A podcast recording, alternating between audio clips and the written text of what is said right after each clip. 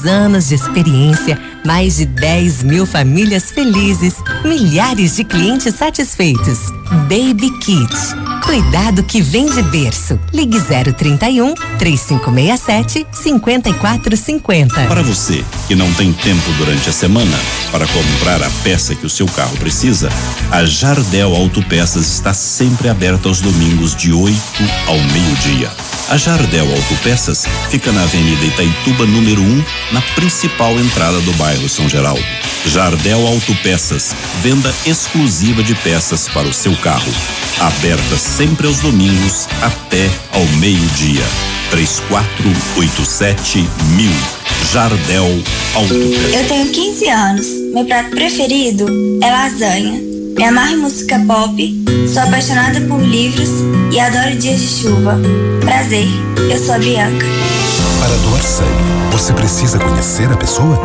Pronto, agora você já conhece a Bianca. E assim como ela, milhares de brasileiros precisam de doação de sangue. Seja para quem for, seja doador. Procure o Hemocentro mais próximo. Apoio Cultural. Autêntica FM.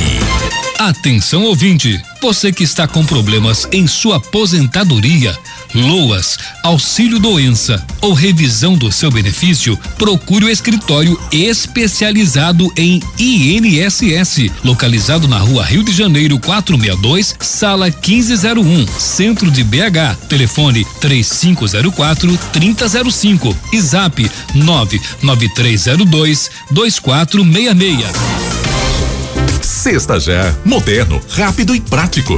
Compare e compre cestas de forma muito rápida. Sexta Já, várias opções de fornecedores. Sexta Já, com selo de controle sindical, que comprova a entrega das cestas básicas, benefícios conveniados e a satisfação do trabalhador. Bom para todos. Trabalhadores, empresas e sindicatos. E para melhorar, os trabalhadores das empresas em dia com o selo concorrerão mensalmente a sorteios. Sexta Já, comparou, comprou. Sexta Já, sexta Já, sexta Já. Ligue 031 991 11 86 65.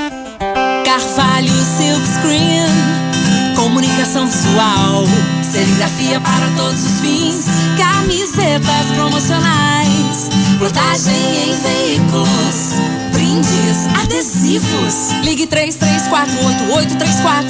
Carvalho, silca tudo. Carvalho Silk Screen. A melhor impressão desde 1983. Apoio Cultural Autêntica FM. O programa que você vai ouvir é de inteira responsabilidade de seus idealizadores. A partir de agora, na 106.7, Tribuna do Trabalhador. Autêntica FM. Do jeito que você gosta. Olá,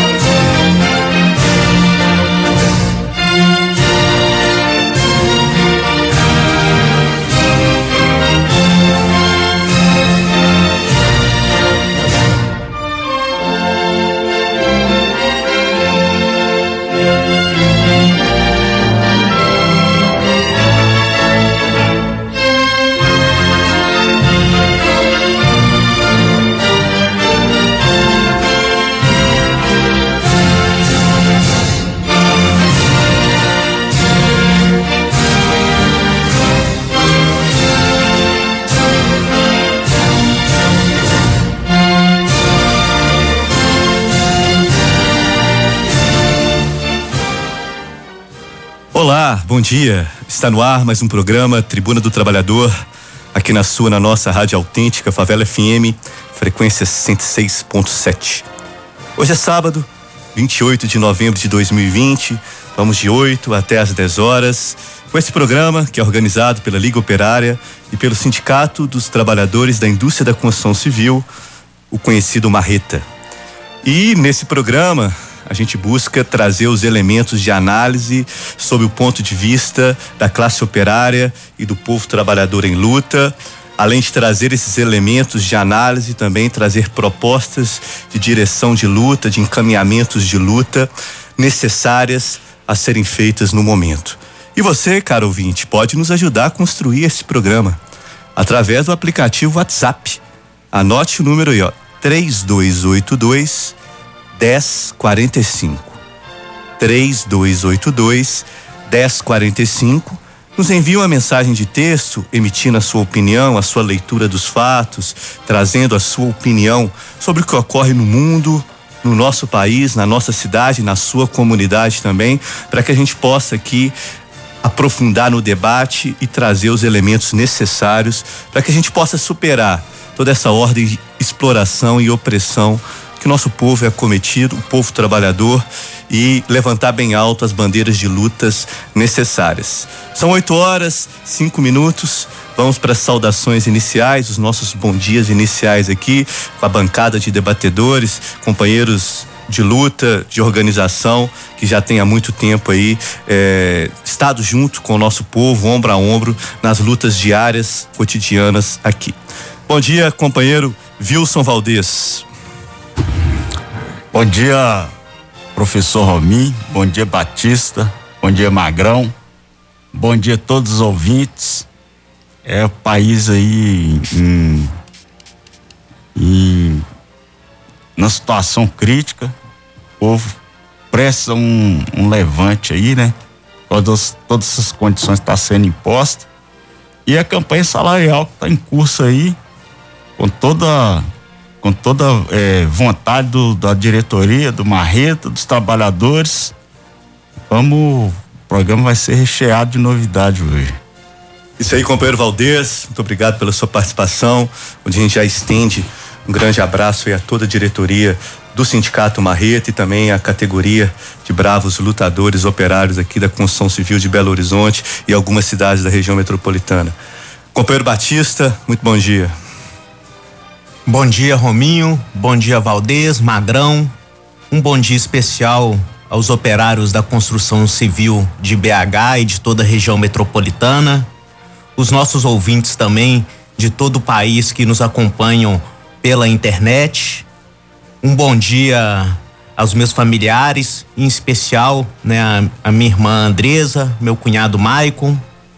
E também, né, aproveitar essa ocasião né? Não vamos aprofundar nesse tema, mas não podemos deixar, né, de manifestar aqui, né, nosso sentimento, nossa condolência, né, aos familiares e amigos, né, das 41 pessoas que perderam a vida no, no recente e terrível, né, acidente rodoviário que aconteceu envolvendo um ônibus na quarta-feira, dia 25, né, no município de Itaguaí, interior de São Paulo nossos sentimentos, né, a esses filhos e filhas do povo, né, que estão passando por esse momento tão difícil.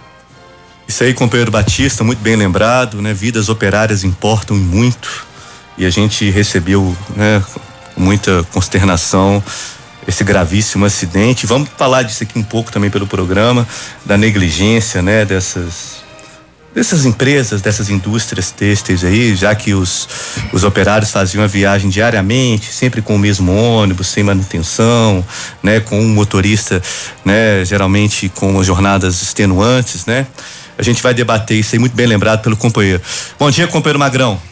Bom dia, Rominho. Bom dia, companheiros de bancada. Bom dia a todos os ouvintes, em especial ao proletariado internacional que Hoje, dia 28, celebram-se 200 anos de um imortal, um grande chefe é, da ideologia do proletariado, Frederic Engels, companheiros, parceiro de arma do grande Karl Marx, é, fundadores da ideologia do proletariado.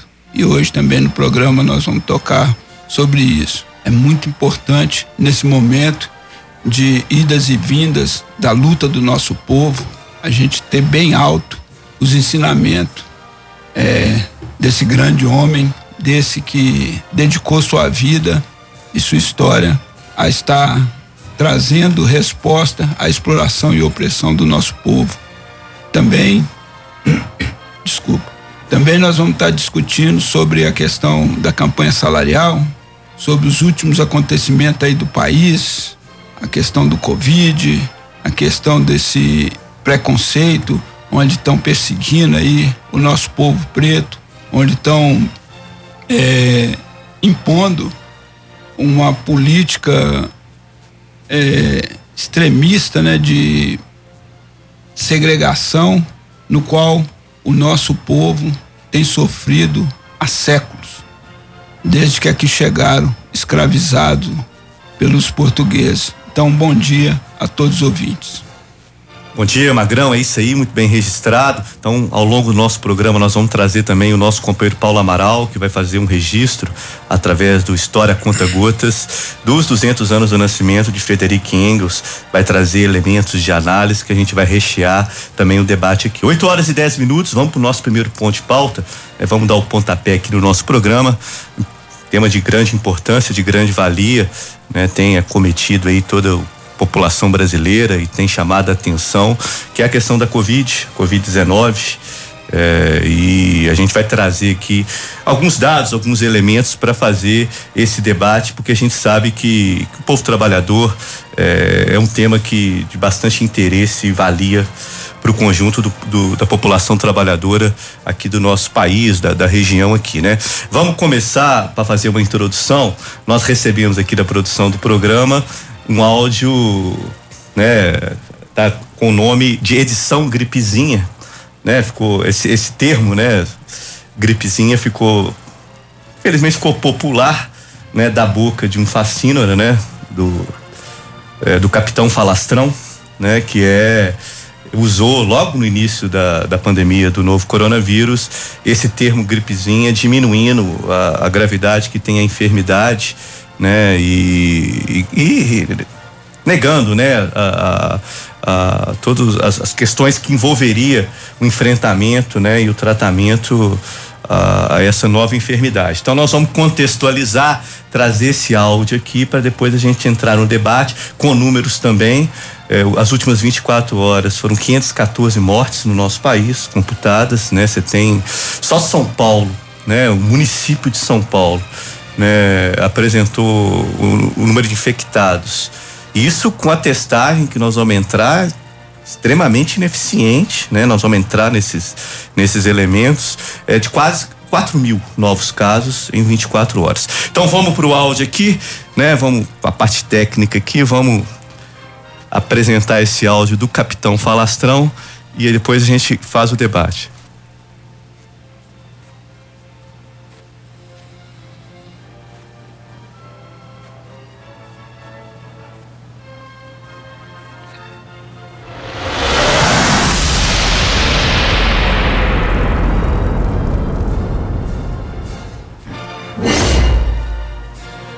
Falei lá atrás, no meu caso, eu falei, né? Pelo meu passado de atleta, eu não generalizei. Se pegasse o Covid, não sentiria quase nada. É o que eu falei.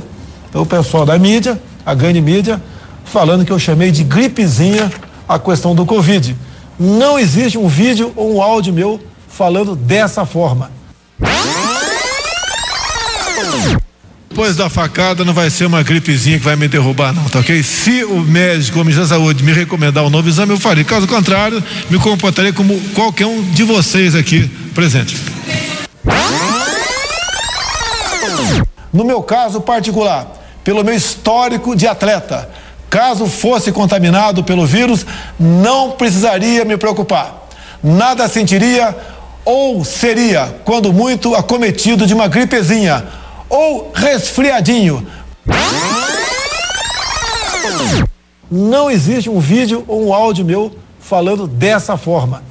Não existe um vídeo ou um áudio meu falando dessa forma. Depois da facada não vai ser uma gripezinha que vai me derrubar, não, tá ok?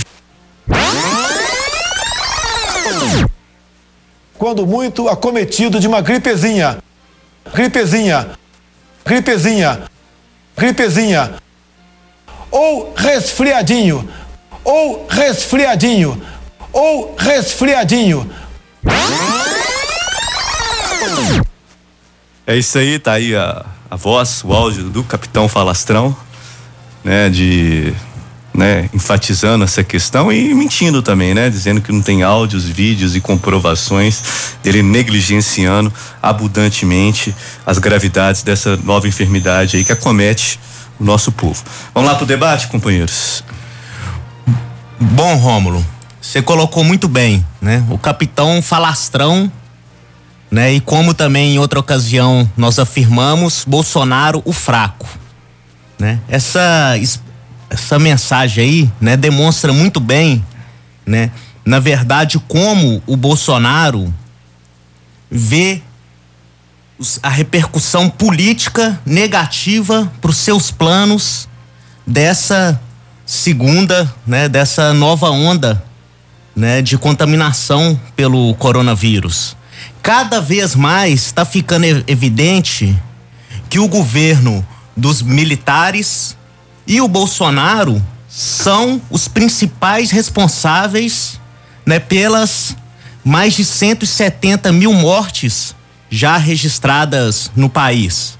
Né, o último episódio, né, que teve bastante repercussão no monopólio de imprensa, né, dos 7 milhões de testes, né, que estocados em, em Guarulhos, que estão praticamente apodrecendo. Essa é a palavra.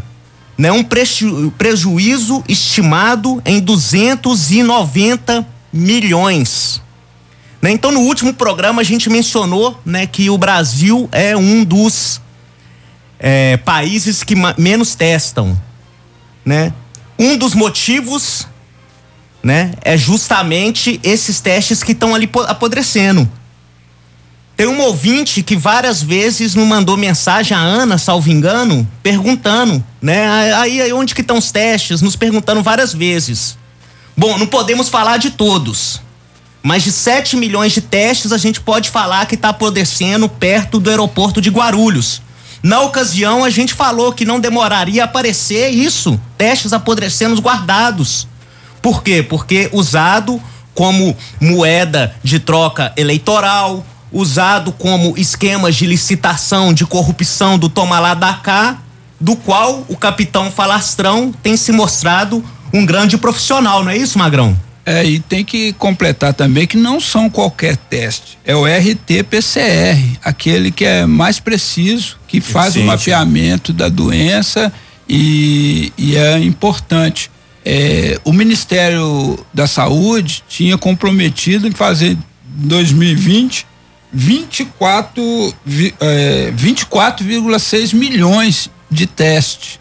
Agora ele não fez um quinto disso e mais esses 7 milhões que estão estragando. Então, ô, Ana, você que é nosso ouvinte assíduo aí, a gente desde o início da pandemia temos cobrado o tes, a testagem de massa e continuamos cobrando a testagem de massa e se sair a vacina é vacina já no povão não é para ficar fazendo essa guerra de vacina porque esses governos aí estão fazendo igual no tempo da da questão da Guerra Fria onde ficavam brigando por tecnologias e deixando, massacrando os povos, né? Da, das suas colônias e semicolônias. Então é importante que o povo se organize para tudo isso e é através do, dos comitês sanitários é que vai con, conquistar melhorias nesse, nesse campo aí, porque se depender do governo vai morrer todo mundo. E como a gente sempre tem falado aqui na tribuna, né? Nós gostamos de matar a cobra e mostrar o pau, né? E mais um crime comprovado do governo, né? Dos militares e do Bolsonaro, né? Que fala que tá gastando muito no combate à pandemia, né? Que se colocam, né? Querem esposar, né? De, de humanitários quando falam, né? Do, do, do combate, do fronte e tudo mais, né? O governo, né, esse governo dos generais, deixou de aplicar 3,4 bilhões no combate à pandemia, né, que já estava previsto, né, no orçamento emergencial, né? E além disso, né, tem mais 2,2 bilhões aprovados e que ainda não foram empenhados. Né? Então, claramente, né, só remarcando, né, e depois nós vamos voltar nisso, os, os ouvintes devem lembrar, né, que há cerca de um mês atrás foi publicado né, um editorial do jornal A, Novo, A Nova Democracia que falava dos três todos, de queimar tudo, né, de roubar tudo, saquear tudo e matar todos. Isso é parte né, dessa política genocida desse governo de matar todos. Esse dinheiro não empenhado, esses testes apodrecendo, são né, as causas desse verdadeira mortandade nessas mais de 70, 170 mil pessoas que já perderam a vida criminosamente pelo descaso do governo e desse estado. E o pior disso tudo, Batista, companheiros ouvintes, é a gente ver é, o dinheiro que foi jogado fora. Quantos hospitais de campanha foram montados e desmontados sem atender um paciente? Fizeram toda uma pirotecnia, fizeram, montaram o seu palanque de é, picadeiros, né?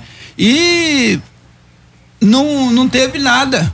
O povo, é, com a esperança de ser atendido aqui mesmo, aqui na Gameleira, no Parque de Exposição de Gameleira, os, quem ganhou dinheiro foi o pessoal que administra o parque, o parque da Gameleira. Quem ganhou dinheiro, que tem ganhado dinheiro com esses hospitais de campanha, é, são os militares, porque foram eles diretamente administrando esses. esses então, cabide de, de emprego, né? São quantos cargos comissionados? Ah, são mais de 6 mil lá no, no é, em Brasília, né? Essa pandemia tem rendido muito dinheiro para essa gente. A então, verdade é essa. Então, quando fala isso, que deixou de aplicar isso, isso são dinheiro que já estava na mão. Agora, fora os cortes na, na PEC dos gastos que deixou de ser investido. O sistema público de saúde só resistiu porque nós temos grandes profissionais que defendem um sistema único de saúde, um sistema público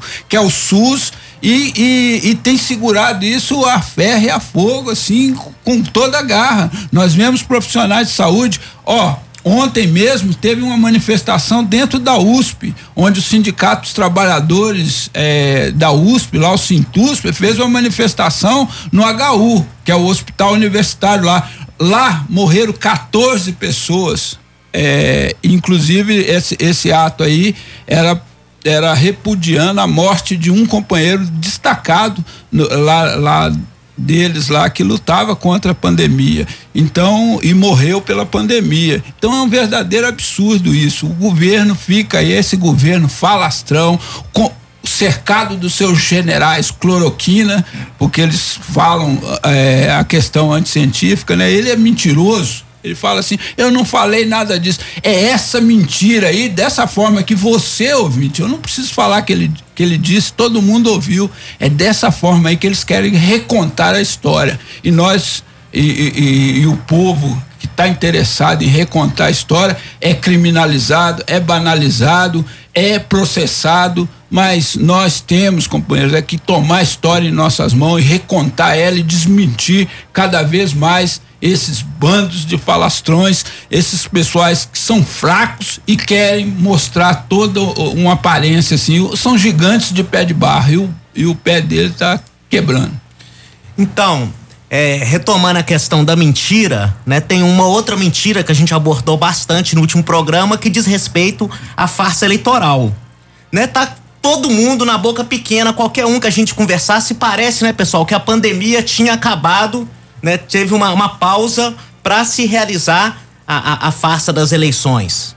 Né? E certamente não há testagem, como muito bem colocou o Rominho, né? praticamente não há testagem no Brasil, a verdade é essa. E, e não há testagem, não há centralização das informações justamente para esconder a gravidade da situação, que é muito maior do que é, os números indicam. Na época das eleições, vocês devem lembrar, ouvintes, que inclusive né, teve vários problemas. Minas Gerais mesmo foi um estado que não estava computando né, adequadamente o, os dados, mesmo dessa testagem superficial que é feita hoje.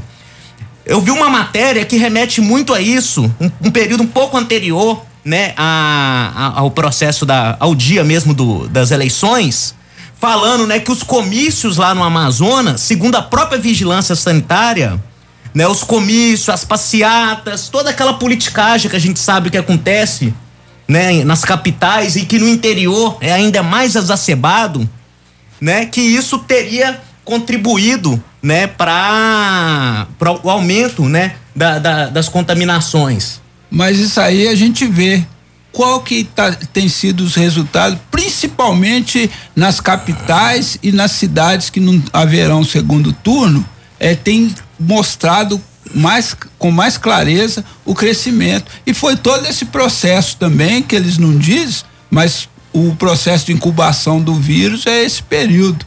E, e, e aí eles estão falando que isso são falta de lançamento de dados que ficou fora, que muitos estados deixaram de fazer e estão fazendo agora. Meu amigo, eles querem viver na mentira, porque para eles eles estão querendo que o povo se exploda. Tá morrendo é pobre, tá morrendo é velho, tá morrendo é pessoas que dá gasto no SUS, porque tem tem comodidade, comor, comorbidade, é, como é Comorbidade que fala? só. Comorbidade, é, pessoas que têm, têm doenças secundárias, é, secundárias que, que fazem tratamentos contínuos com uso de medicamento e que têm a baixa imunidade. Então, isso aí para o sistema único de saúde que foi criado para esse fim, para atender essa população que eles estão querendo acabar, isso aí é gasto. Como que foi a questão da Previdência Social? É acabar com a aposentadoria. E quem está morrendo é velho. E velho é o que? É aposentado. Então é isso que eles estão querendo fazer. É, mais uma vez, né, Magrão? É aquilo que o Jornal Nova Democracia apontou. Os três todos, nesse caso, mais uma vez, matar todos. Né? Todos que dão prejuízo, morra todos. Exatamente. e a gente vê que essa política, né, de a responsabilidade, melhor dizendo, né, pela né, a situação que tá a pandemia é principalmente do governo, né, desse governo militar né, do alto comando do Bolsonaro e seus asseclas, mas também muita gente que posa de humanista, entendeu? Tá, é, tem responsabilidade sobre isso daí. Né? A gente vê aqui em Belo Horizonte, o Calil fez toda a sua campanha em função de que querendo aparentar que foi um cara mais coerente, mais comedido no tratamento da, da pandemia. Né? Mas vamos pegar uma questão simples. Ontem eu estava no, no centro de Belo Horizonte né, com a Black Fraud, tudo pela, met é, tudo pela metade do dobro do preço, o centro tava lotado, né, de pessoas, né, que incentivadas por toda essa propaganda para estar tá ali consumindo, né, e principalmente os ônibus. Os ônibus são os princi o principal foco, entendeu? De contaminação da pandemia né, é, em todas as capitais. Aqui em Belo Horizonte, a gente sabe muito bem, são poucas famílias, uma verdadeira máfia, um cartel que controla tudo. As empresas, em vez de aumentarem a quantidade de ônibus, já que é uma concessão pública, né, eles teriam essa obrigação, pelo menos teoricamente, né, de fazer isso não, pelo contrário. Chega a cara de pau, esses dias eu tava num desses pontos do MOV, de aí tem aquele, aquele áudio, né? Aí tem uma voz mecânica lá falando que em função da pandemia, vocês ouvintes com certeza já ouviram isso, mas às vezes a gente não parar pra pensar no absurdo. Em função da pandemia, né, é, é, reduzimos os horários dos ônibus, sendo que tinha que ser justamente o contrário, né? Como se tivesse tido um fluxo menor, mas nós temos falado o tempo todo, não tem fluxo menor de trabalhadores a cidade continua funcionando, porque a grande maioria da população são os trabalhadores que, que como a gente sempre fala, fazem tudo, são os trabalhadores da construção, são os motoristas, são os comerciários, são as empregadas domésticas, são os professores, são estudantes. Essas pessoas nunca parou. Quem que tá aqui nessa bancada que parou? Quem de vocês que tá ouvindo aí que, que parou? Tá todo mundo movimentando. Então nós temos que exigir, entendeu? Além da testagem em massa, e da vacinação em massa assim que tiver, exigir que a prefeitura, o governo do estado, nesse caso em específico a responsabilidade é da prefeitura, pare de promover as aglomerações. Porque o Calilta chamou Deus e o mundo aí de baderneiro, ele deu uma, uma entrevista recente falando que querendo culpar é, os comerciantes e tudo, né? Mas na verdade o que é responsabilidade da prefeitura nada é feito. Né? O, o, o que interessa é os interesses dos monopólios e, mais uma vez, remetendo ao editorial, saquear tudo. O que interessa é o lucro, as vidas não importam. Essa que é a verdade que eles querem esconder por trás de toda essa demagogia. E aproveitando isso aí, tem um pessoal que foi tido e continua para mim sendo os verdadeiros heróis, que são o pessoal da limpeza urbana, é o pessoal das, é, que trabalha nas encostas aí para a prefeitura e tal. Esse pessoal sequer a prefeitura está deixando banheiro para esses caras que eles andam com, com um container, é, com, com banheiro. na onde que eles vão vão fazer atividade. Tem locais aqui em Belo Horizonte que os trabalhadores não têm banheiro, não tem refeitório, não tem nada, não tem não tem condição de, eh, de higiene, saúde do trabalho e as empresas elas são cobradas diretamente e sempre postergando. Então é importante os companheiros saberem que isso é de responsabilidade da prefeitura, da administração. Não basta a gente fazer propaganda falando os nossos garis são verdadeiros heróis, os nossos médicos são verdadeiros heróis, os trabalhadores da construção civil são os nossos heróis. Meu amigo, nós temos que dar condição e nós estamos querendo é condição, por isso é testagem em massa e é vacinação em massa. Pois é, o Magrão tocou no ponto que eu já ia falar aqui, porque a prefeitura que fala que está comprometida com o combate ao Covid, não sei o quê, fala da aglomeração do povo, né? Essas eleições passou aí, você podia vir aqui nessa região toda aqui, ó, não tava exigindo máscara porcaria nenhuma, um tumulto de gente sem fiscalização nenhuma. É um ponto. Agora, essa questão do pessoal da limpeza urbana, o pessoal da Sudecap, que está trabalhando aí, eles andam dentro de um caminhão que tem uma cabine atrás, aquilo ali cabe três ou quatro pessoas. Tá andando 11, 12, até, até 13 pessoas dentro do negócio que cabe onde cabe quatro pessoas. E aí, que é da prefeitura, que está combatendo, que está brigando. E com relação aos ônibus, é um verdadeiro absurdo, porque a primeira campanha do, do seu Calil era que ele abria a caixa preta, né? Aí vai lá, caça alvará de, de lojista, faz, faz acontece, obriga as pessoas a ficar em casa, retirando ônibus num determinado horário da noite. Mas providência de fato nenhuma é tomada contra as empresas de ônibus. É, um dia desses, companheiro nosso estava mostrando é, ele vindo lá de Santa Luzia, um ônibus lotado até a tampa e isso é todo dia. Então isso também contribui para a propagação do, do, do, vírus e seja o governo municipal, o gerente municipal, estadual, federal, não estão dando a mínima. E o negócio do, do, dos três todos, companheiro, é to, morra todos, todos pobres. Aliás, todos não, né? Que sabe que vai sobrar uma parte. Que eles não têm coragem de trabalhar, precisa do, do dos pobres para trabalhar para eles, para fazer o serviço que eles não fazem. Então essa que é a política desse combate à pandemia, invista pouco, guarda para eles lá, para salvar a pele deles e o povo fica aí a própria sorte. É isso aí, pô. Bom, agora faça só um, uma linha de raciocínio. Por que será que para evitar é, aglomeração no, no dia da eleição aumentou-se o horário de, de votação? Que antes começava às oito, começou às sete. E também é, para evitar aglomeração, reduziram-se os horários de ônibus. Só que o número de trabalhador que vai para o emprego não reduziu, não. Então, é só essa pergunta aí pro povão fazer esse, essa linha de raciocínio. Então esses elementos aí que a nossa bancada está trazendo, é, fidedignos, né, genuínos, verdadeiros, né, procurados pela análise do dia a dia, né, de, de companheiros que estão na luta, estão estão vivendo esse dia a dia, são elementos para aumentar a revolta do nosso povo. Porque rebelar-se é justo, nós é, tem a justeza nesse ato de rebeldia. Mas nós temos que nos rebelar organizado. Por isso a importância dos comitês sanitários populares. É o povo se organizando, se auto-organizando. Ele sabe a demanda de quem está ali na comunidade, né? E, e para fazer as reivindicações necessárias. É, mais do que necessário a nível nacional uma pressão muito forte sobre eh, essa questão desses testes que como o companheiro Batista usou muito bem o termo apodrecendo porque eles eles os testes produtos insumos da saúde insumos da saúde eles têm prazo de validade como qualquer né, é, material, vários tipos de materiais têm isso. E eles estão prestes a vencer.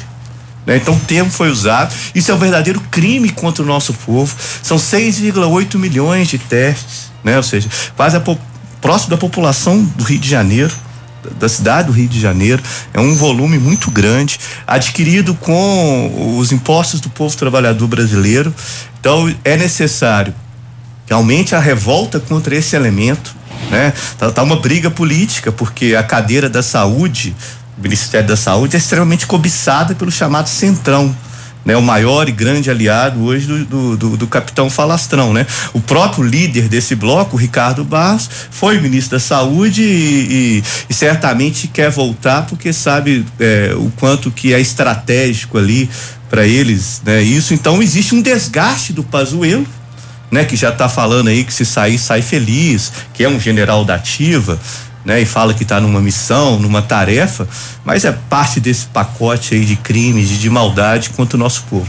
Então, rebelar-se é justo, vamos conhecer mais as propostas desses comitês sanitários, justas propostas de própria organização do nosso povo, não é isso, Batista? Então, ô Rominho, só para dar uma dimensão da gravidade dessa segunda onda, né, que está se iniciando no Brasil, vamos pegar aqui a notícia do Rio de Janeiro recente dia 27, ontem, não é isso? É, ocupação de leitos de UTI para pacientes com Covid atinge 94% na rede SUS, do Sistema Único de Saúde, e mais de 90% nos hospitais privados.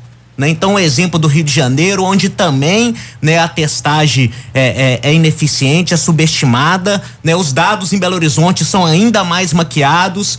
então, nós falamos para todos os ouvintes, para os operários da construção civil em especial, né, brigar, né, para que as empresas, né, tenham aí uh, obedeçam os critérios de segurança pelos quais o sindicato tem brigado desde o do início da, da pandemia e a população pobre como um todo se organizar para se defender, porque façamos nós né, o que nos diz respeito, né, o que é do nosso interesse, é só assim que nós vamos enfrentar essa pandemia né? E já dando continuidade, né, aos nossos debates, acho que esse é o, grande exemplo que a Executiva Nacional de Estudantes de Pedagogia nos traz.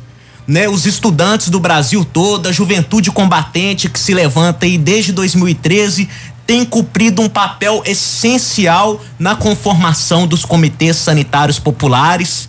Né, os companheiros vão falar um pouco mais disso no áudio que nos enviaram, né? Porque a grande bandeira de luta, né, que os companheiros estão levantando contra a imposição da educação à distância diz respeito exatamente a esse momento de pandemia.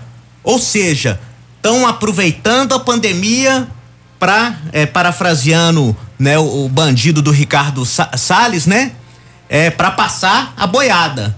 No caso específico da educação, o professor Rominho que está dentro da sala de aula, né, é testemunha disso daí, estão querendo fazer de tudo para impor a educação à distância, um ensino extremamente precarizado, onde o que menos importa é o direito dos filhos do povo de estudar e o direito dos trabalhadores em educação, né, de ensinar. Né, então, né, os companheiros no dia 23 agora realizaram manifestações no Brasil todo né? E nós, né, é, convidamos eles para estar tá presente aqui no programa em função de outras demandas, né, que os companheiros tinham da própria organização do movimento estudantil, não puderam estar tá presentes e nos enviaram com toda atenção um áudio relatando um pouco desse enfrentamento.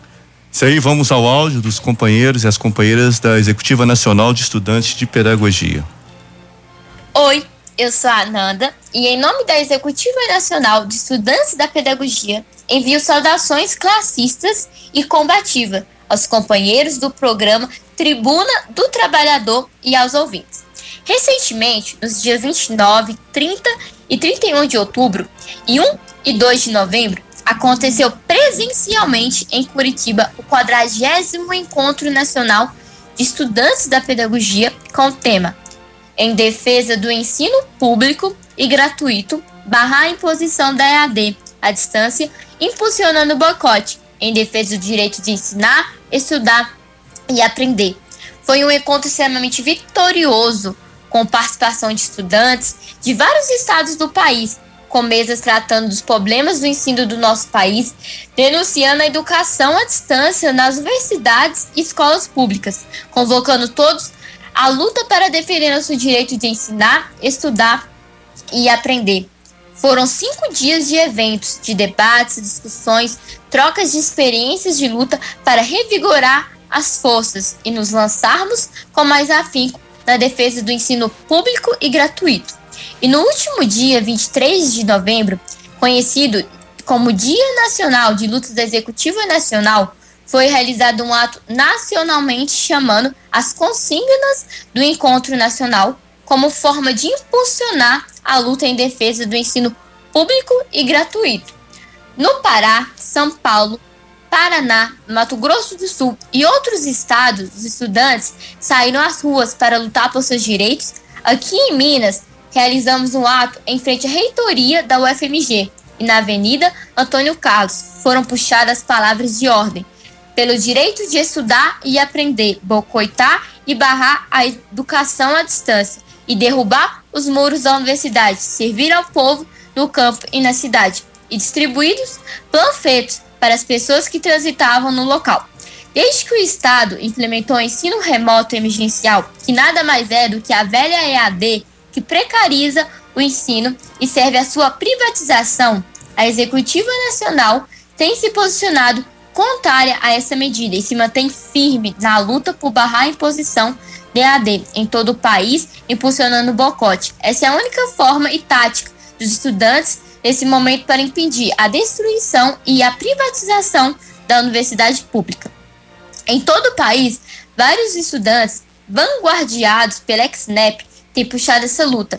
Realizam muita propaganda, constante debate com os estudantes, explicando a posição, cobram de coordenações e reitoria reuniões para debater os rumos que a universidade deve ter nesse momento e que tenha participação estudantil nas decisões.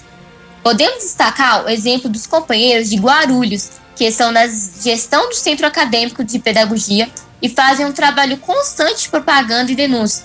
Já estão realizando boicote e conseguiram apoio dos professores democráticos que colocaram suas disciplinas à disposição das atividades que os companheiros estão propondo com o Comitê Sanitário. Também tem o exemplo da Unicamp, onde os alunos de Química rechaçaram a EAD produzindo um manifesto e aprovaram uma assembleia, o boicote às disciplinas, especialmente as de laboratório.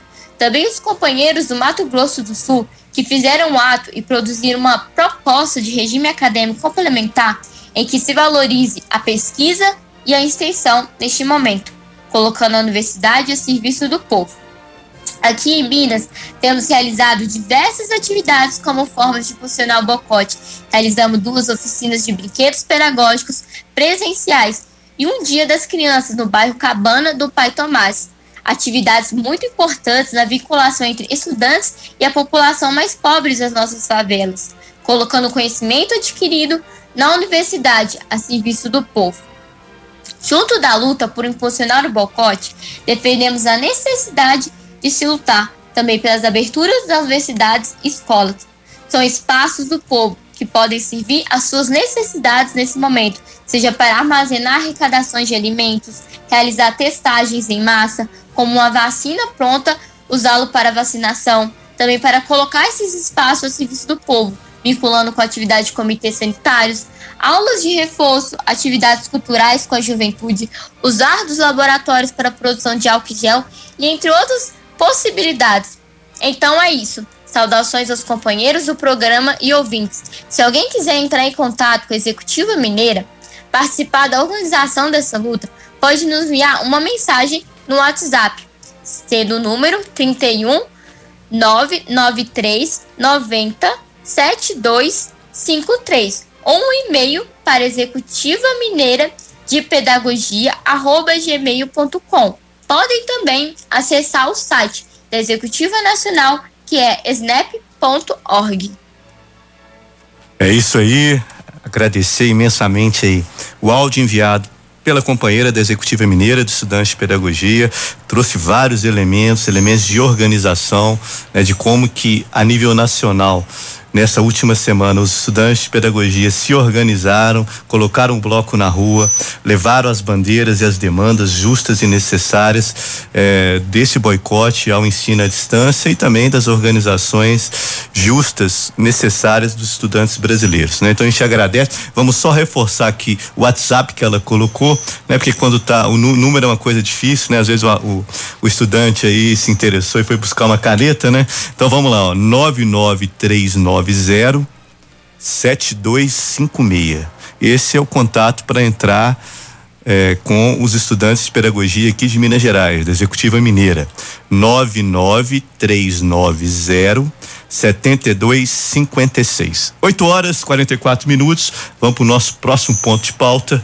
É, vamos agora discutir a questão da campanha salarial 2020 do Sindicato Marreta, capitaneada pelo Sindicato Marreta, dos operários da indústria da construção civil aqui de Belo Horizonte e região metropolitana. Só um, tá um pouquinho de microfonia no meu, no meu, tô sentindo aqui no retorno um pouco de microfonia, eu vou tentar eh, resolver isso aqui. Talvez é a posição que eu estou falando. Então vamos para a bancada aqui para os debates. Os companheiros vão trazer esses dados, né, do, do momento, as agitações necessárias, o nível de organização eh, que está essa campanha, né. Eh, eu pude, né, andei por Belo Horizonte eh, ali pelo Antônio Carlos esses dias né? Vi bastante cartazes ali no, nos viadutos, próximo ali ao conjunto IAPI, onde eu moro, que é exigindo aumento já, né? Com letras garrafais, né? Chamando a atenção de quem passava, né? Pelo centro de Belo Horizonte também foram colados e vários adesivos, né? Essa é uma palavra de ordem extremamente necessária é, diante de todo momento que há vários programas desde setembro, quando a campanha foi iniciada, os companheiros aqui têm colocado com muita propriedade. Então vamos ao debate. Bom, é, acho que importante a gente dizer aos trabalhadores e trabalhadoras da construção civil que há, há 32 anos atrás um grupo de operários tomaram o sindicato e esse grupo, a partir dele, do Marreta, é, começou a dar novos tons à luta operária, principalmente no setor da construção civil. Naquela época não tinha nada, naquela época o trabalhador era jogado à sua própria sorte e não procurava o sindicato porque não conhecia. Hoje o trabalhador, a todo momento, qualquer tipo de arbitrariedade, eles têm o endereço, têm o telefone, participa aqui. Muitas vezes nós temos pego é, denúncia da rádio, até fora do dia de programa. Misael manda pra gente, fala assim: ó, o pessoal do, da construção tá mandando essa denúncia aqui. E a gente vai averiguar. Antes não tinha nada disso, porque nós vivíamos num sistema, é, no regime civil-militar, né? No qual perdurava uma ditadura na qual o, os sindicatos eram tomados por interventores e essa, esses interventores eles foram colocados para fora de todos os sindicatos. E foi daqui a pouco você vai colocar o áudio aí de dois companheiros que viveram essa época que é o companheiro Afonso e o companheiro Zildo e que eu achava que para a gente dar início a falar da campanha a gente falar desses 32 anos, é, porque, olha só para vocês verem, naquele tempo, o, os companheiros vão estar tá falando aí, naquele tempo a situação era difícil e os trabalhadores mal, mal conheciam a campanha salarial. E hoje nós estamos vendo aí é, é, carro na, de som na rua, é programa de rádio, é boletim, é adesivo, e é várias agitações é, nos canteiros de obra e o o Valdez e os outros companheiros que estão indo mais por frente aí para para fazer esse tipo de agitação são os companheiros que têm aí os dados, têm mostrado e visto e, pe, e pego assim a reação dos trabalhadores. Pô, qual a satisfação que é que a gente tem os os WhatsApps, essas coisas tudo, os companheiros de dentro da obra mandando foto de adesivo colado em cartão de ponto, em, em armário, em todo canto da obra, capacete, essas coisas tudo. E E quando chega nas reuniões do canteiro de obra, os companheiros é, pegam, avançam no, no, na questão do, dos adesivos, essas coisas todas. Mas, Rominho, eu gostaria que você colocasse esse áudio, que é o áudio que o presidente do sindicato, Afonso, fala, e o Zildo também, que eles vão retratar um pouquinho para a gente falar em seguida a questão da campanha. Isso aí, Magrão, vamos aos áudios, né? Uma homenagem, segunda-feira agora completam-se 32 anos da retomada da marreta no sindicato da construção civil aqui de Belo Horizonte, os operários. Olá, companheiros, bom dia. Meu nome é Afonso, sou presidente do Sindicato Marreta. Estou passando aí para desejar aos trabalhadores, saudar os trabalhadores da construção civil que dia 30 é, faz 32 anos da retomada do Sindicato Marreta, quando os trabalhadores do sindicato do, do, da construção civil, reunido no grupo Marreta, veio aqui no sindicato e tomou o sindicato para a mão dos trabalhadores. Naquela época, os companheiros devem lembrar que tinha um movimento muito grande no Brasil para mudar a Constituição né? Né, Zé? E teve as assembleias constituintes, que eles chamavam, e dentro da Assembleia Constituinte teve lá é, uma, uma, cláusula lá que o sindicato passava para mão dos trabalhadores. Por que passar para a mão dos trabalhadores? Quem comandava o sindicato era o Ministério do Trabalho. Então tudo que você fizesse aqui, ó, você tinha que tomar banho de bênção ao, Ministério do Trabalho. E aí, na, na Constituição, foi aprovado em Brasília que o sindicato voltasse para a mão dos trabalhadores. E nós já havia reunido, eu, o senhor Osmir Venuto, o senhor Chico, Ronaldo Chipanga, João, João Miranda, João Bicheiro, Adnilson. Nós reunia toda quinta-feira lá na federação. Para traçar o, como é que nós íamos tirar o tudo daqui. Toda quinta-feira. É, foi uma batalha muito importante, tá certo? E os trabalhadores da construção civil foram vitoriosos. E nós não tínhamos é, sindicato. Quando nós entramos aqui, caiu um prédio aqui, o prédio virou. Virou. É que chama? Ele virou é, cinza, ele virou um monte de coisa, ele caiu assim. Matou nove trabalhadores uma vez. Né? A maioria da Vila São José. É, a maioria da Vila São José. Ninguém em carteira assinada. Entendeu? Então era um absurdo. Às vezes um trabalhador caía no prédio aí, ficar esticado morto lá, sabe o que a empresa fazia? Pegava um cinto de segurança, às vezes mandava comprar, novinho jogava lá em cima do trabalhador. Hoje não, tá certo? Através da luta do Marreta, foi uma luta tremenda, da luta do Marreta, seminário, convênio com o Ministério do Trabalho, denúncia com o Ministério do Trabalho não fiscalizado, hoje nós estamos num patamar melhor, não estamos num patamar melhor, mas está melhor do que quando nós iniciamos aqui. Entendeu? E chegava na hora, dá aquele caixote lá, o trabalhador sentava naquilo ali. Né? Não tinha chuveiro, não tinha nada. Eu estava na encola ali perto do campo do Atlético, tinha nada. Tinha nada. Tinha nada lá.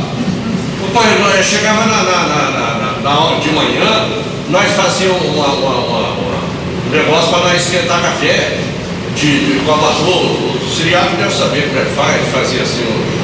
Fazia resistência. Corrente de. de, de, de, de, de, de, resistência arame, de arame.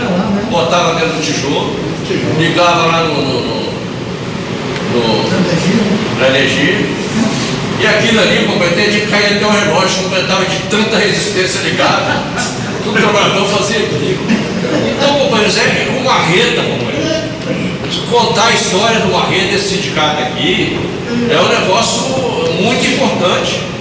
E eu acho, pois, que isso, às vezes a gente não põe no papel, não conta na história, mas o Marreta revolucionou as condições do trabalhador da construção civil da Viva o Marreta! Viva! Viva! Viva os 32 anos do Marreta! Viva! Viva a luta classista e combativa! Viva!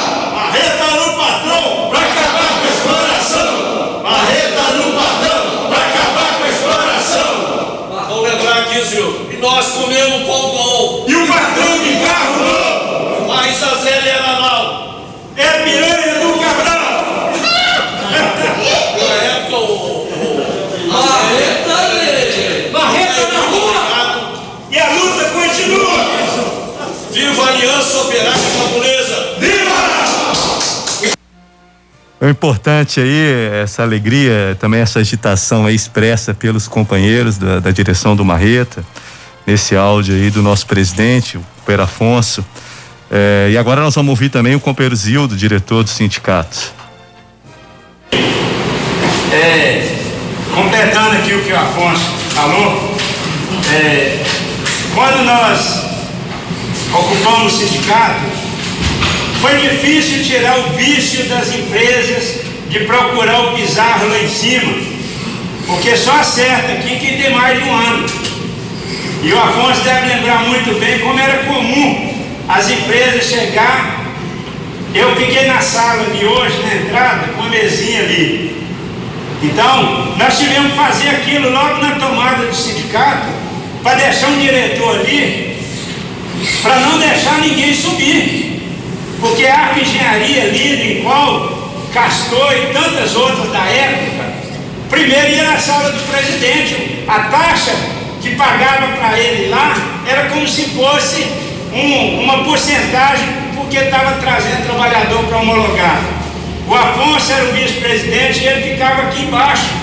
Então, não se via um boletim na obra, não se via carro de som na obra, porque tudo era feito na base de telefone. Não existia pauta. As folhas das, das cláusulas dava para contar facilmente, não chegava a 10 folhas. Eram os direitos da CLT, porque não tinha hora extra de 100%, não tinha cláusula nenhuma que falava em segurança. Uma mudança muito grande que teve, e ela é visível até hoje, ela é visível até hoje, é o respeito que, que o trabalhador tem na obra. Pena que tem muita gente nova aqui e não sabe disso. Mas naquela época eu falo muito em obra. Quanto mais bruto eram os encarregados e mestres de obra, eram os mais quistos pelos patrões. Porque tinha coragem de fazer o trabalhador ir na base do empurrão. E nós acabamos com isso nas primeiras semanas. Os banheiros de obra, os, os locais de trocar de roupa, o uso de EPI, a Marreta tem participação direta nisso aí. E é uma pena que essa turma que chega agora, né? Ele pensa que a lei só que fez isso. A NR 18 já existia. Mas a portaria 3214, quem fez ela valer foi o Marreta. E vocês podem falar isso de peito aberto. Porque quando a gente assumiu aqui, um cinto de segurança que, que tinha na obra era só aquele barrigueira. É só aquele que, que o trabalhador usa quando ele está podando a árvore na casa dele, passa um aqui, passa lá no tronco da árvore, se cair, ele quebra pelo meio e desborracha lá no chão. E nós acabamos com isso. A marreta teve uma participação direta na escrita da NR 18. É isso aí. Relato do nosso companheiro Zildo também, completando aí essa importante agitação, mobilização de resgate dos, da passagem dos 32 anos da retomada da marreta. É, e isso é, a gente conseguiu perceber, isso é bom, a gente compartilhar isso para a rádio, né, para ter uma divulgação maior da, do ânimo, né, de luta dos companheiros, mesmo com vários anos na estrada da luta, apresentando esse ânimo e essa disposição para jogar também a campanha salarial para frente e continuar levantando as bandeiras de luta e organização do Marreta. Não é isso aí, companheiros? Isso aí, e principalmente a questão do levantar bem alto a bandeira do classismo.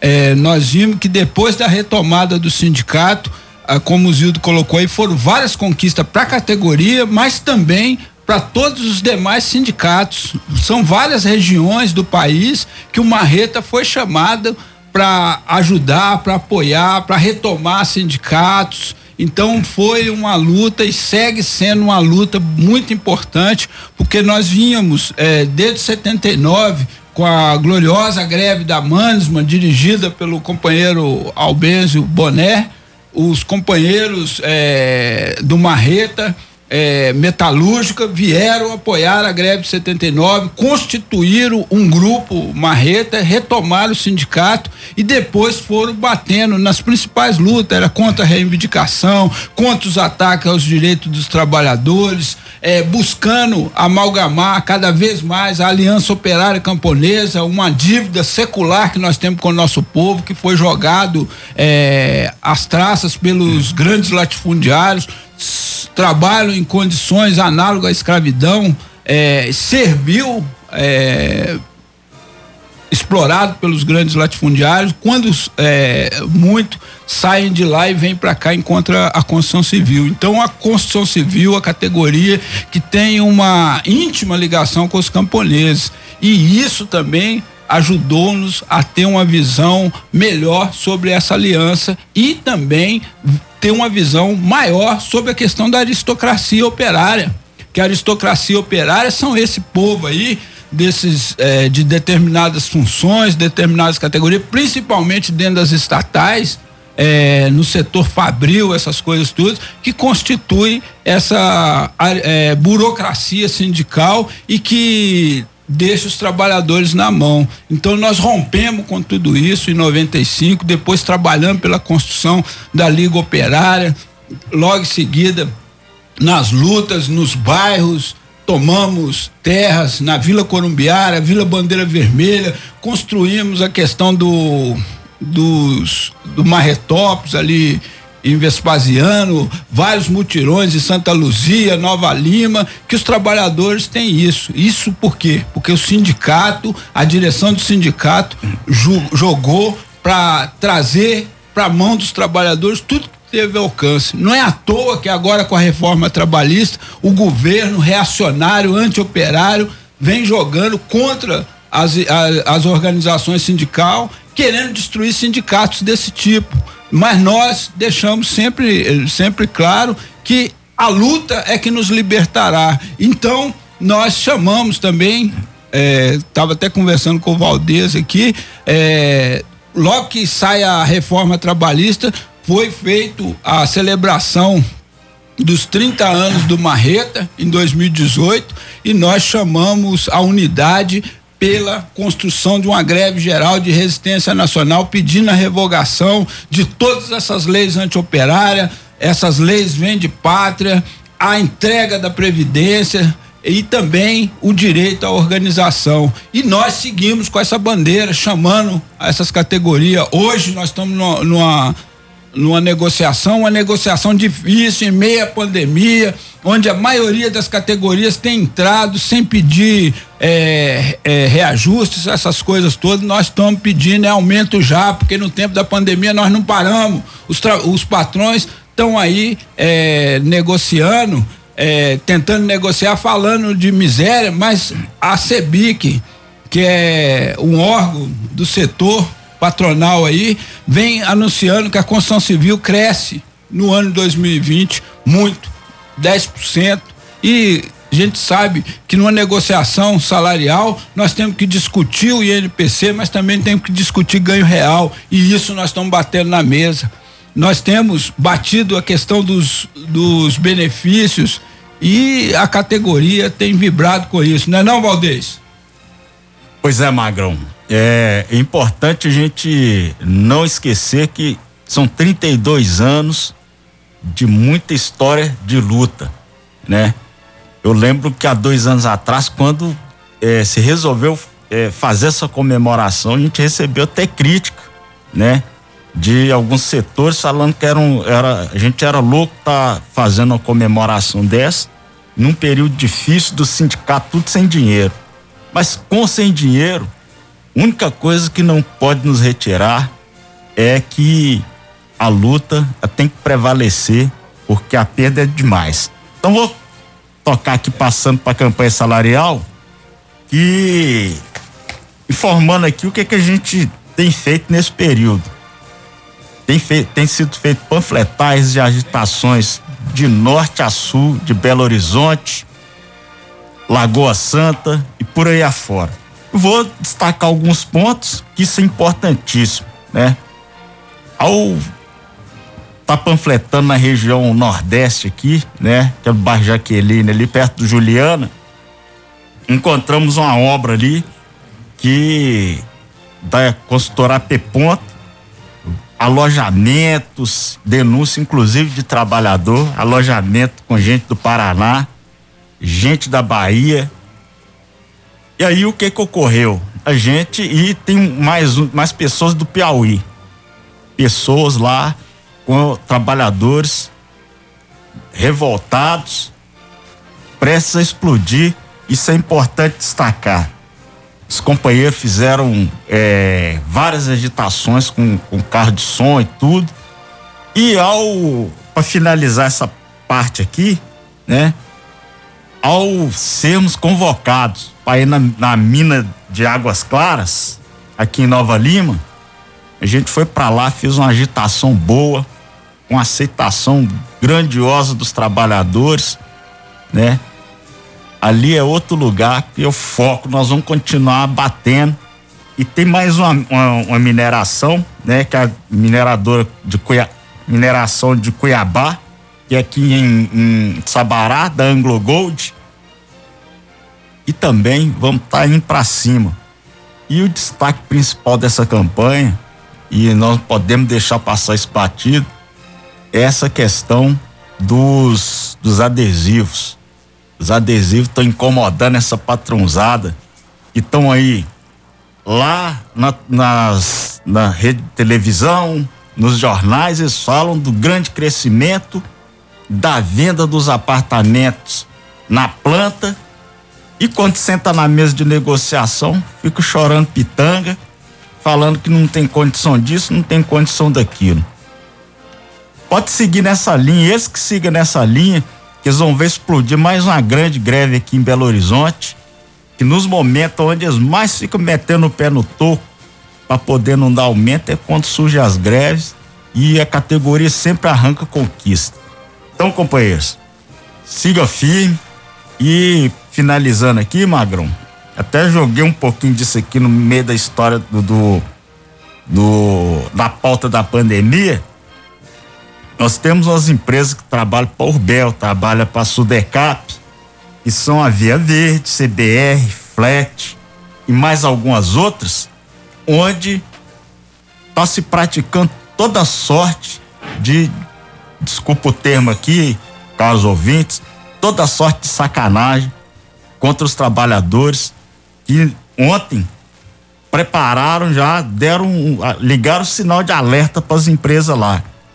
Se prosseguir esse negócio de atrasar pagamento, prosseguir a enganação de não entregar a cesta, cesta básica no dia, os trabalhadores ficar da forma que era quando não tinha direito nenhum, não ter direito a um banheiro, água quente no, no local de trabalho, a greve vai, vai explodir lá e aí as empresas vão ter que tomar providência.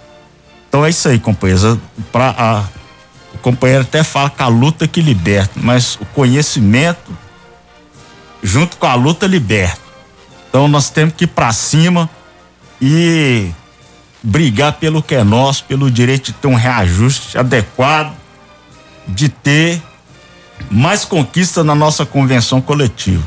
Porque se a categoria é considerada essencial, então que seja essencial também a nossa garantia de viver em condição adequada.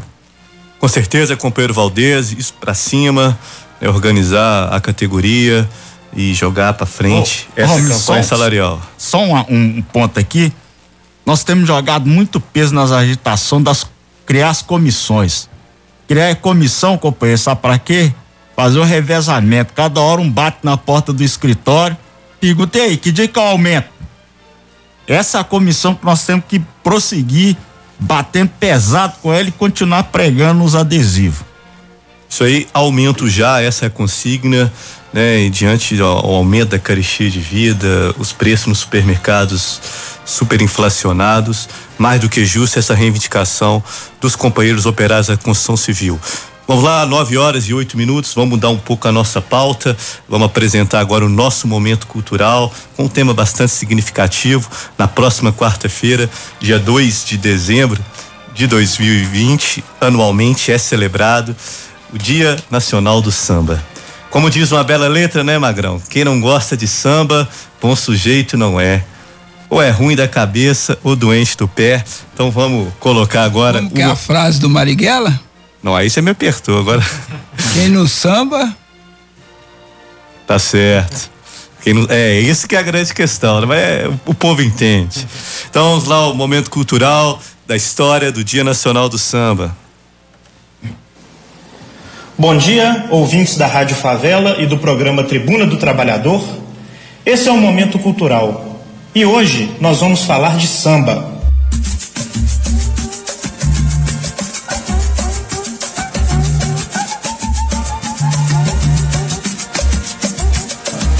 2 de dezembro é o Dia Nacional do Samba.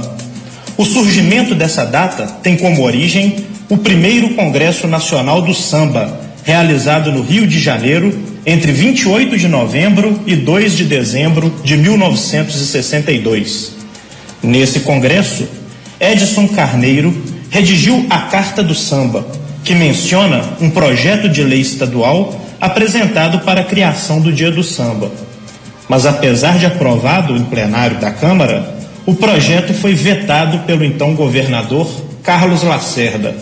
Ciente do acontecido, o vereador soteropolitano Luiz Monteiro da Costa decidiu homenagear Ari Barroso, que havia composto o sucesso na Baixa do Sapateiro, que visitou Salvador pela primeira vez também num 2 de dezembro. E apresentou o projeto de lei com o estabelecimento da data, que passou então a ser comemorado primeiramente no Rio, em Salvador, em Santos e passou a ser celebrado em todo o país. Em Salvador, a cada ano, grandes shows têm como palco o Pelourinho. No Rio de Janeiro, uma grande festa popular toma conta do Trem do Samba ou Pagode do Trem, idealizado por moradores de Oswaldo Cruz, na zona norte da capital, no dia do samba, o pessoal se reúne na Central do Brasil, lota um trem e vai tocando e cantando até Oswaldo Cruz. E lá dão luz a dezenas de rodas de samba que ocupam as ruas, os bares, fazendo a alegria do povo noite adentro até o sol raiar. Vinícius de Moraes e Baden Powell, no Samba da Bênção, cantam que o samba nasceu lá na Bahia. Outros reivindicam o Rio de Janeiro como seu berço João Bosco, em letra do grande samba chamado Nação, canta que o céu abraça a terra, deságua o rio na Bahia. Mas, segundo José Ramos Tinhorão, grande estudioso da música brasileira, a primeira citação à palavra samba aparece no ano de 1838, em que o padre Lopes Gama citava que, enquanto as elites primavam por um gosto elevado, óperas de Rossini, a baixa ralé, de brancos e mestiços, gostava de um samba da Almocreves, música e dança dos negros, que tem a sua origem nas umbigadas, lundu, jongo, caxambu, os diversos tipos de coco que derivavam em outros tipos de samba, samba de roda, de lenço, rural, maculelê, bate-pau, partido alto e tambor de crioula. Então, como podemos ver, o samba tem suas origens é na África e nem sempre foi marcado por sucessos ou pode ser cantado em todos os palcos. Desde o seu surgimento, o samba foi perseguido e marginalizado. Cantado por descendentes de escravos, cresceu nos bairros pobres e em meio à resistência. No Rio de Janeiro, cresceu entre os bairros da Saúde, Gamboa, Santo Cristo e Pedra do Sal, que abrigava terreiros de candomblé, de onde os negros saíam dos cultos e iam para as rodas. E os primeiros relatos do samba nos jornais eram de cartas da burguesia, reclamando dos sambas que reuniam os negros capoeiristas entre aspas, arruaceiros, que cantavam até o amanhecer, acabando muitas vezes em confusão com consequências graves. Faltam poucos dias, já é na próxima quarta ou 2 de dezembro. E para antecipar essa data, saudamos o samba e seus expoentes.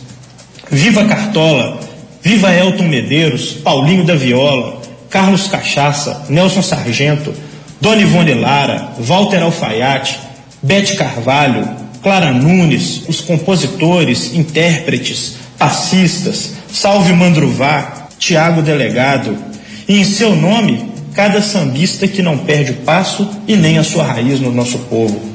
Viva o samba do trabalhador, que nas segundas-feiras alegra os fins de expediente de tantos trabalhadores no Rio, em Belo Horizonte e outras regiões do país.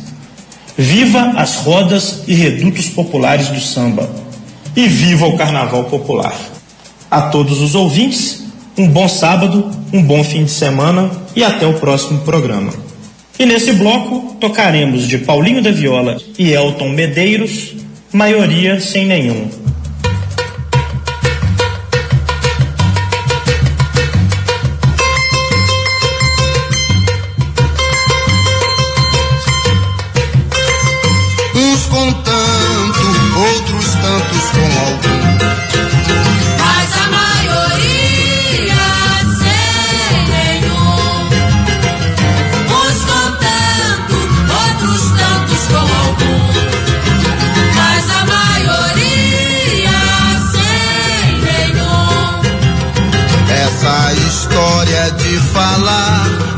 Fazer o bem não convence quando o efeito não vem. Porque somente as palavras não dão solução aos problemas de quem vive em tamanha aflição. Uns tanto, outros tantos com algum.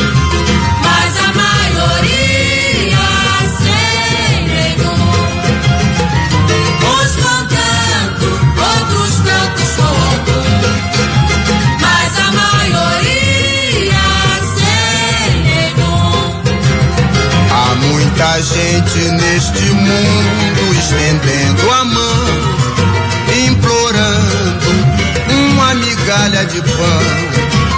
Eis um conselho pra quem vive por aí a esbanjar, dividir, para todo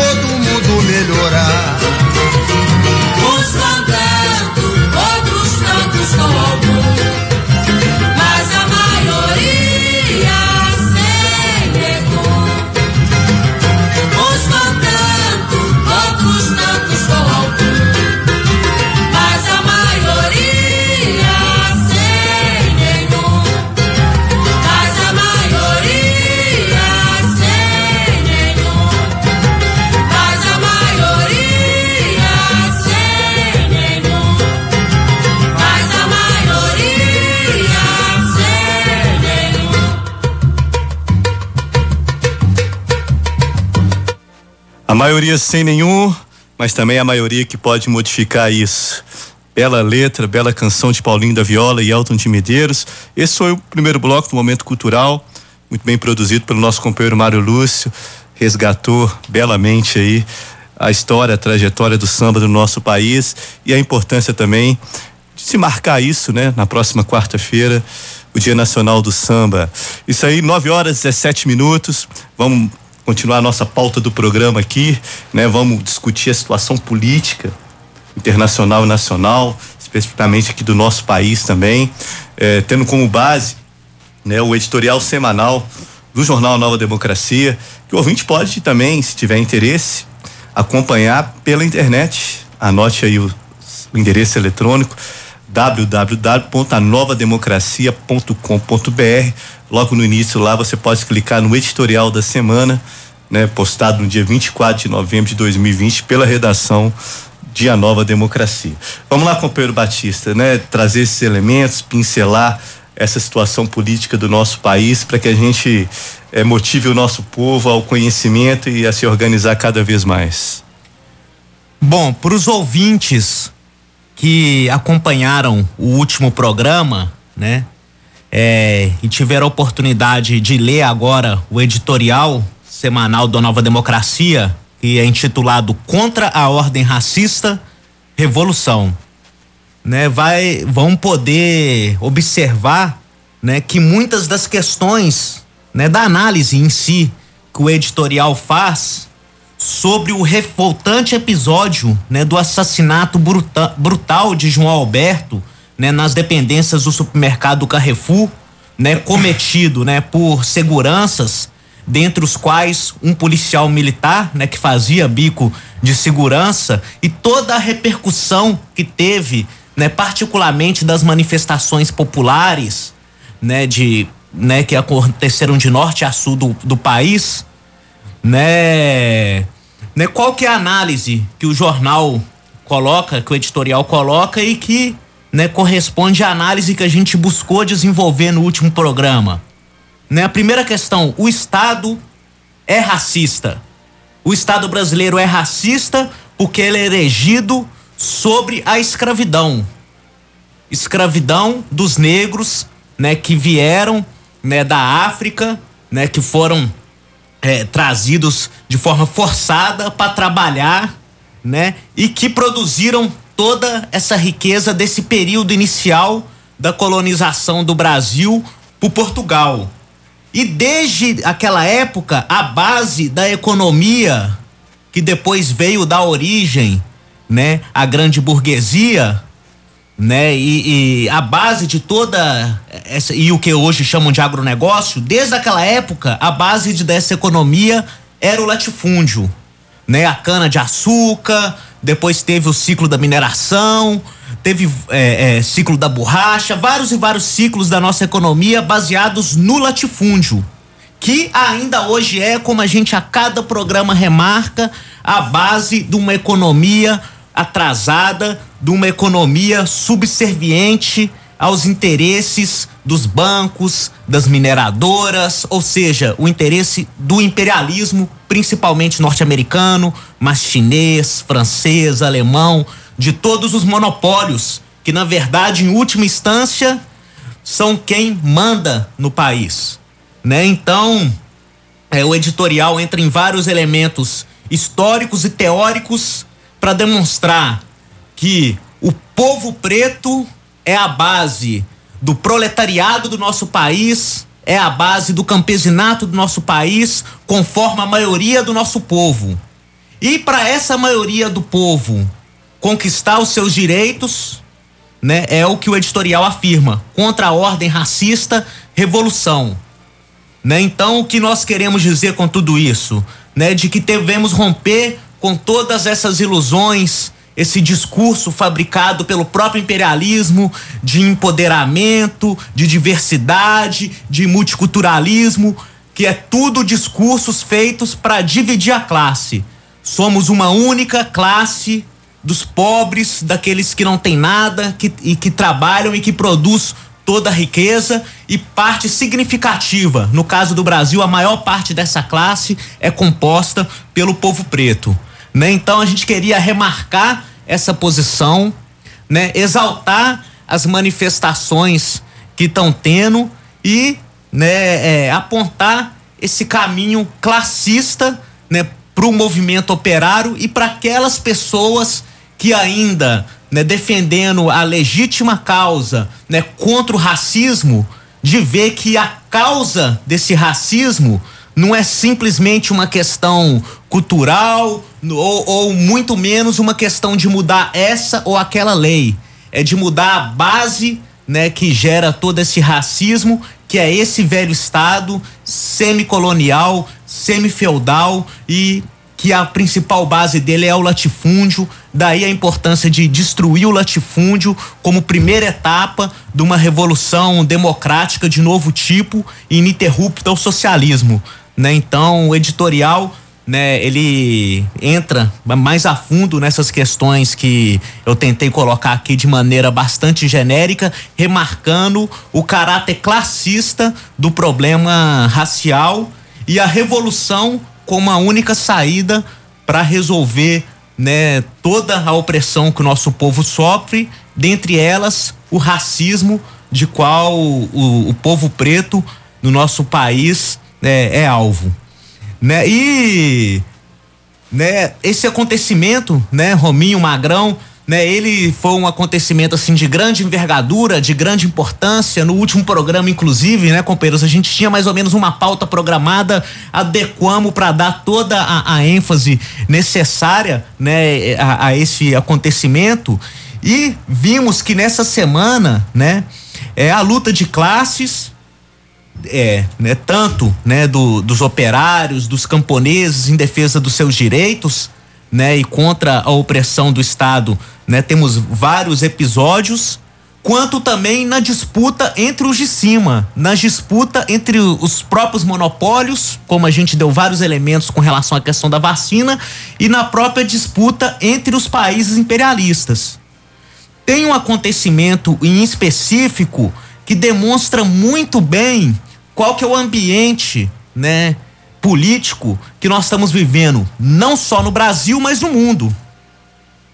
Né? Ah, desde o início da pandemia, nós afirmamos, e talvez algumas pessoas no início achassem que fosse radicalismo da nossa parte ou que fosse algum tipo de exagero, que a pandemia já era um prenúncio, já era um ambiente de guerra e de certa forma já expressava né, essas contradições dessa guerra né, entre as potências imperialistas que vai se de desenhando em função da crise geral do capitalismo, né, da crise de decomposição do imperialismo.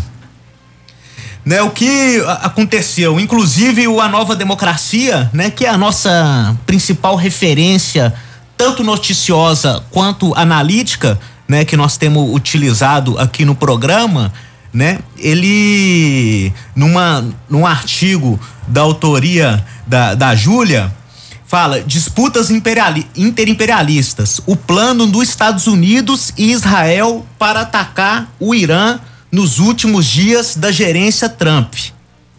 Né? Isso, né, no, a Nova Democracia publicou no dia é, 26, né, antes de ontem, quinta-feira. E ontem, né, é, teve uma repercussão grande, né, no, no, no, no na imprensa como um todo, né, sobre é, o assassinato do principal cientista do programa nuclear do Irã, né, que foi assassinado na sexta-feira perto da capital do Irã, que é Teherã, né, é, segundo o comunicado do Ministério da Defesa do país, né, ele ele foi é, alvo, né, de um, um, um, um carro bomba, né, que é, que explodiu perto do carro desse cientista e que depois foi alvejado, né? O, o, o Irã, né, tá acusando, né, os Estados Unidos pelo crime, até mesmo porque nessa matéria que eu me referi da Júlia, né, que fala do que saiu na Nova Democracia, que fala dessa armação, né, se vaza algumas informações de pessoas do próprio ciclo ali da Casa Branca, do governo, dessa orientação do Trump, né, de promover, né, é, antes do, dos últimos dias do governo dele, de promover um ataque a, ao Irã, né? Esse, esse é um acontecimento muito importante porque, né, é, ainda que né, seja um, um, tudo indica ser né, um ataque dos Estados Unidos contra o, o, um, um, representante do governo do Irã, né? Nós sabemos muito bem, né, que o Irã representa principalmente os interesses russos ali da, do imperialismo russo ali no, no Oriente Médio, né? E que os Estados Unidos têm usado como usou, né? É, é, é, como sempre, né? É, é, usa, né? É, pretextos, né? Para atacar os seus inimigos, né? Usa a questão do, do projeto nuclear lá do, do Irã como pretexto para atacar aquele país. E, na verdade, disputando né, posição com os Estados Unidos no Oriente Médio. Né, ainda sobre essas disputas interimperialistas, né, algum, teve outros acontecimentos, inclusive alguns que o, o própria Nova Democracia noticiou e que tiveram menos repercussão né, né, no monopólio de imprensa, né, que foi, né, uma grande reunião, né, que um acordo comercial selado em 14 com 14 países, né, da, da Ásia e da Oceania, sob hegemonia da China e um grande treinamento militar promovido pela, pela China, né, inclusive acompanhado diretamente pelo, não sei se fala primeiro-ministro ou, ou, presidente lá da China, é primeiro-ministro né, na China, que é o nome que eu não vou tentar falar, né? Desculpa, eu não vou tentar. Nem o nome do iraniano, nem do chinês é uma pronúncia complicada, mas o principal signatário lá da China. Ou seja, a China, né, é, demarcando sua posição pela hegemonia, né, o Irã, né, que representa os interesses russos ali no Oriente Médio, né, e é, é atacado pelos Estados Unidos que quer impor sua hegemonia toda né, a disputa entre os países imperialistas. Né? E aí a gente vê, né, é, é, é, por exemplo, nesse episódio aqui do Brasil, recente, que também teve bastante repercussão no monopólio de imprensa, com relação né, a mais uma provocação que o Eduardo Bolsonaro né, fez com, contra o governo chinês, falando de espionagem, da tecnologia 5G, né, fez uma declaração desse tipo e esse, eh, o presidente da China, ele chegou e respondeu por meio de, um, de uma, de uma de uma mensagem numa, numa, numa, numa rede social criticando né, essa, essa, essa declaração. E aí o Mourão, dessa vez, né, fez um papel diferente do que ele tem, tem feito, que geralmente ele tem colocado o pano quente, não é isso? O Bolsonaro vai lá, fala alguma coisa e fala: não, não é bem assim, porque a China é o nosso principal parceiro econômico, a diplomacia, nós não temos que ter a questão ideológica, e faz todo aquele discurso de composição. Uhum. Dessa vez ele faz uma jogada meio dúbia. No início, ele faz uma, uma, uma, uma, uma, uma uma, um movimento mais nesse sentido assim de botar pano quente para logo fechar com o Eduardo Bolsonaro, ou seja, o alto comando representado pelo Mourão, fechar com o, o clã Bolsonaro, com a extrema direita, né? Falando que a resposta desse representante do governo chinês foi desmedida, que não deveria ter sido feita em público, que deveria ter sido procurado Itamaraty, sendo que a gente sabe muito bem que o método, tanto da, da, é da extrema direita hoje, que inclusive é quem está na, na, na, na, nas relações internacionais do país, tem sido, né, de, na linguajar do povo, jogar né, no ventilador.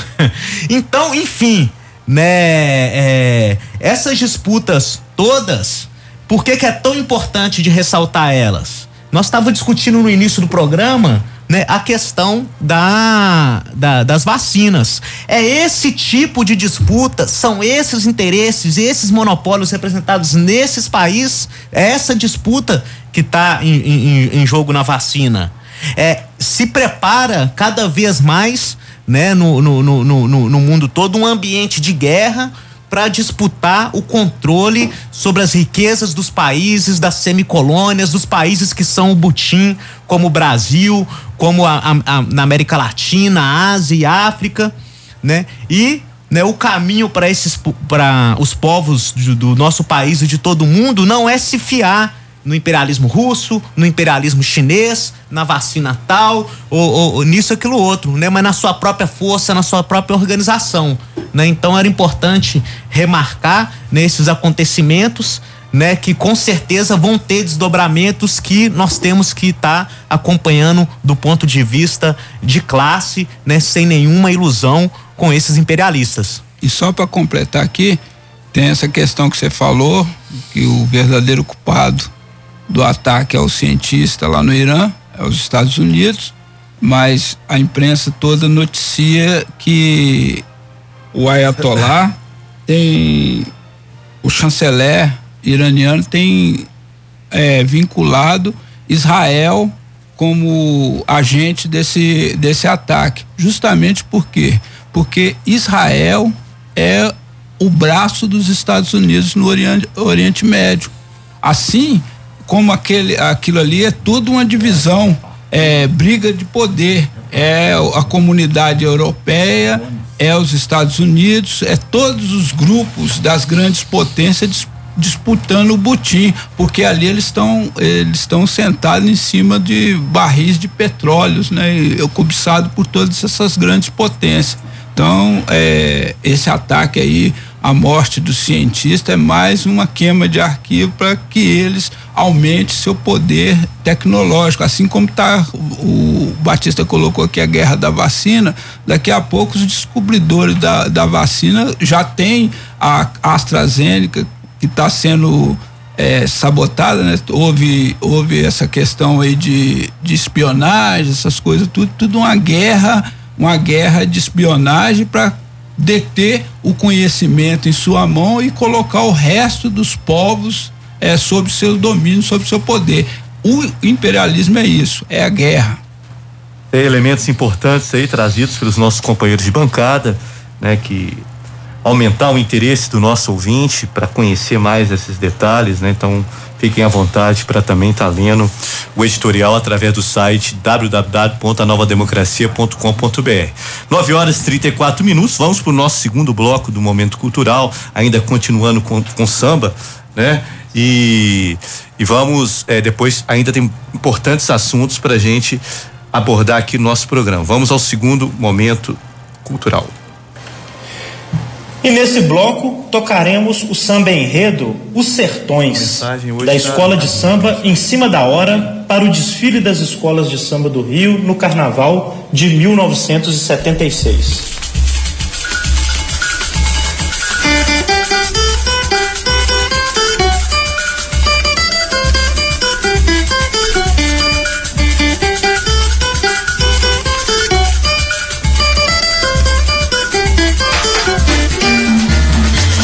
Marcado pela própria natureza, o nordeste do meu Brasil. Ó solitário sertão, de sofrimento e solidão, a terra é seca, mal se pode cultivar. Morrem as plantas e foge o ar vida é triste nesse lugar. Sertanejo é forte, supera a miséria sem fim. Sertanejo, homem forte, dizia o poeta assim. Sertanejo é forte, supera a miséria sem fim. Sertanejo, homem forte, dizia o poeta assim. Foi no século passado, no interior da Bahia um homem revoltado com a sorte. No mundo em que vivia Ocultou-se no sertão Espalhando a rebeldia Se revoltando contra a lei e a sociedade oferecia, os jagunços lutaram até o final, defendendo canudos naquela guerra fatal.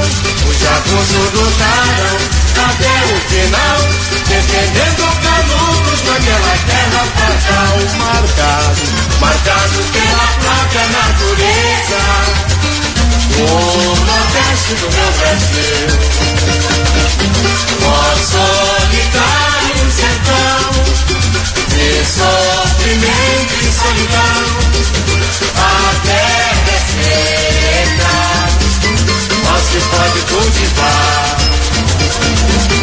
Morrem as plantas e faz o ar, a vida é triste neste lugar.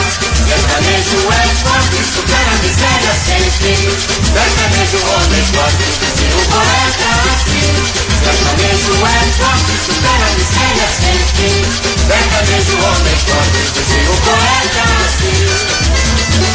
Foi do século passado, no interior da Bahia. O homem vem voltando com a sorte.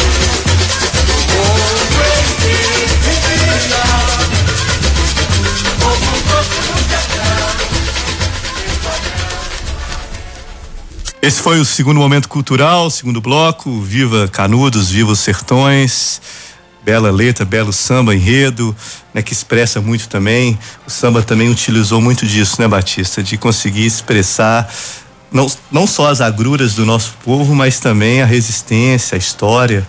Né? Então, muito bem resgatado aí. Quarta-feira, como todos os dias, é dia de exaltar bastante o samba. Vamos agora para um momento importante também do nosso programa. Vamos convidar o professor, advogado, companheiro doutor Paulo Amaral para o que a gente chama o bloco História Conta Gotas. O companheiro Batista já adiantou bem no início do programa, o companheiro Magrão também, né? Hoje completam-se 200 anos do nascimento de um dos, das lideranças, dos grandes líderes do proletariado mundial, que é o Frederick Engels. Então, o companheiro Paulo Amaral faz um resgate importante, traz bastante elementos históricos e a gente quer compartilhar isso com os nossos ouvintes. Dentro daquilo que o companheiro Valdez está falando, a luta liberta e o conhecimento também é muito importante. Então, vamos ao áudio do companheiro Paulo Amaral, presidente de honra da Associação Brasileira dos Advogados do Povo. Ouvintes do programa Tribuna do Trabalhador, bom dia. Hoje quero abordar ao ensejo do nascimento de Engels, aspectos de sua vida e obra. Engels foi um dirigente e educador do proletariado, amigo de Marx. Elaborou, juntamente com este, a teoria do comunismo científico e com ele lutou pela liberação da classe operária por meio do comunismo. Engels nasceu em 28 de novembro de 1820 na cidade de Bremen, província da Renânia. No fim de agosto de 1842, Engels partiu de Manchester com destino à Alemanha. Ao passar por Paris, teve lugar seu encontro com Marx. Assim começou a amizade dos dois grandes guias do proletariado, amizade da qual Lenin diz que, abre aspas, supera as mais emocionantes narrações dos antigos sobre a amizade humana, fecha aspas. Na primavera de 1845, Engels transferiu-se para Bruxelas, onde vivia Marx. De 1845 a 1847, Engels viveu em Bruxelas e em Paris, prosseguindo com seus estudos científicos e sua ação prática entre os operários. Como Marx, propôs, em contato com a organização clandestina, abre aspas, Liga dos Comunistas, e realizou um grande trabalho de preparação para o segundo congresso dessa liga. Em comum com Marx, escreveu o célebre Manifesto do Partido Comunista. Quando eclodiu na França a Revolução de 1848, Engels se dirigiu a Paris seguindo Marx, expulso de Bruxelas. No começo de abril de 1848, tendo começado a Revolução na Alemanha, Engels e Marx abandonaram Paris e seguiram para a colônia, onde se puseram à frente da Nova Gazeta do Reno, que haviam fundado, e lançaram completamente a um grande trabalho revolucionário. Tendo sido expedida ordem de prisão contra os redatores da Gazeta do Reno, Engels partiu para Bruxelas.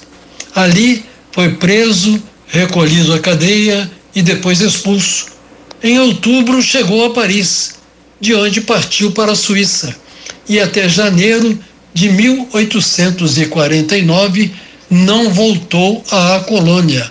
Logo, Engels e Marx foram levados aos tribunais, acusados de, abre aspas, ao ultraje à autoridade, fecha aspas. Durante a audiência, os acusados comportavam-se como acusadores e o tribunal teve de absolvê-los. Engels tomou parte na insurreição popular armada, mas uma vez reprimida esta, passou ao território suíço com os últimos destacamentos armados. Depois da morte de Marx, Engels empreendeu a tarefa de ordenar, elaborar e publicar os livros segundo e terceiro de O Capital, que Marx não havia podido concluir. O livro segundo apareceu em 1885 e o terceiro em 1894. Este trabalho Engels erigiu um movimento, um grandioso monumento ao seu genial amigo.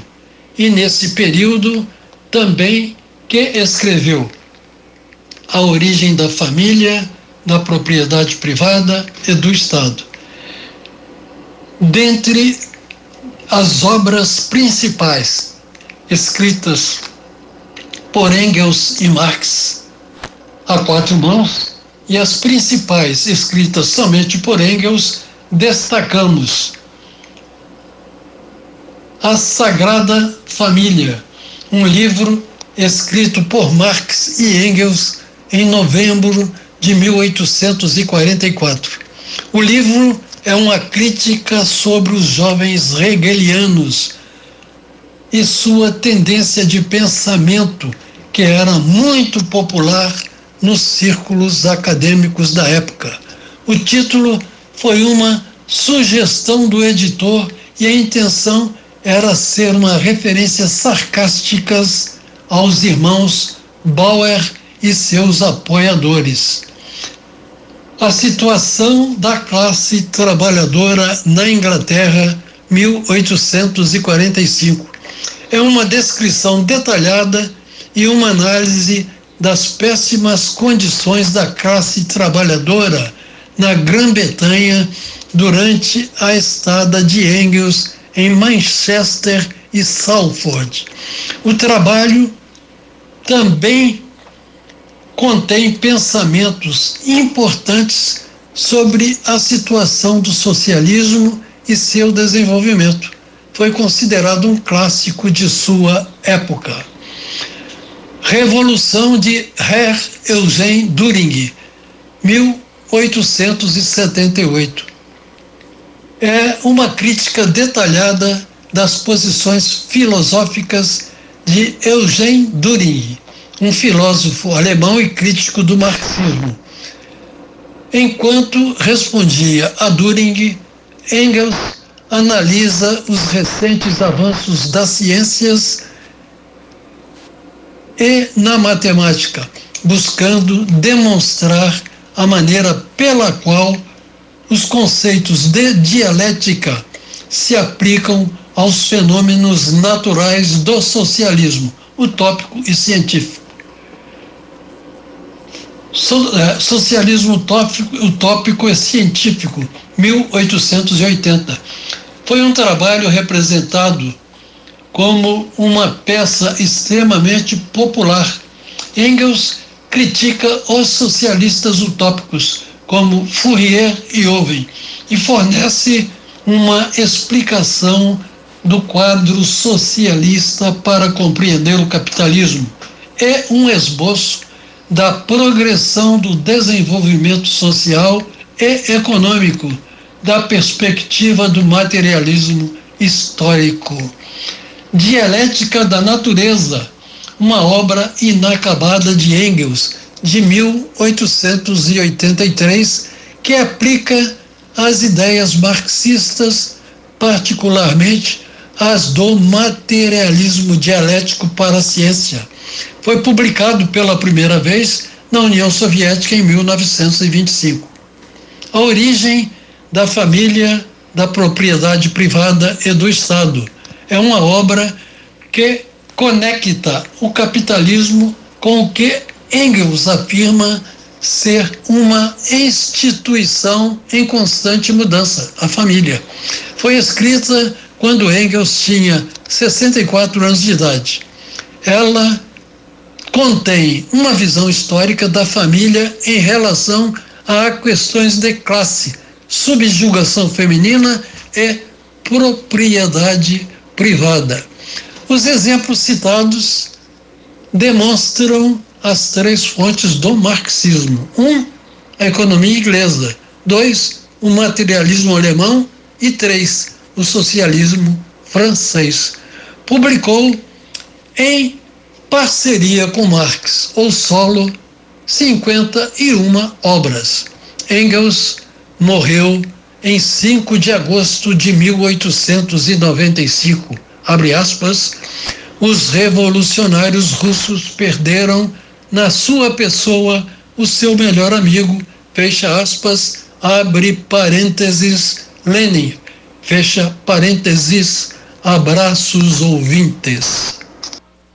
Essa foi História Conta Gotas, do nosso companheiro Paulo Amaral, que conseguiu trazer esses elementos, resgatar essa trajetória do camarada, companheiro Frederic Engels, na passagem dos 200 anos do seu nascimento. O ouvinte que tiver interesse, eh, os programas ficam gravados também no site do nosso sindicato, stick.br.com.br e é, pode também ser ouvido esse áudio lá também, para aquele que tiver mais interesse, porque é uma grande aula de história proferida pelo nosso companheiro Paulo Amaral. Companheiro Batista. Bom, depois dessa verdadeira aula, é muito pouco o que comentar, né? Mas assim, é importante assim destacar, né, contextualizando, né, sobre o Engels, de como que a obra do Engels junto com Marx, o socialismo científico, né, a formulação do comunismo científico, né, correspondia a um momento histórico, né, do meados do século XIX, né, onde a burguesia consolidava o seu poder político, né, o que eles chamam ainda hoje de Estado democrático de direito, a república, consolidava sua forma de domínio de classe e já demonstrava, né, trair todos aqueles auspícios revolucionários que foram levantados na Revolução Francesa de liberdade, fraternidade, igualdade. Tanto é, né, que em 1848, né, no no próprio curso das revoluções burguesas se insurge os operários e os camponeses no que ficou conhecido como a Primavera dos Povos.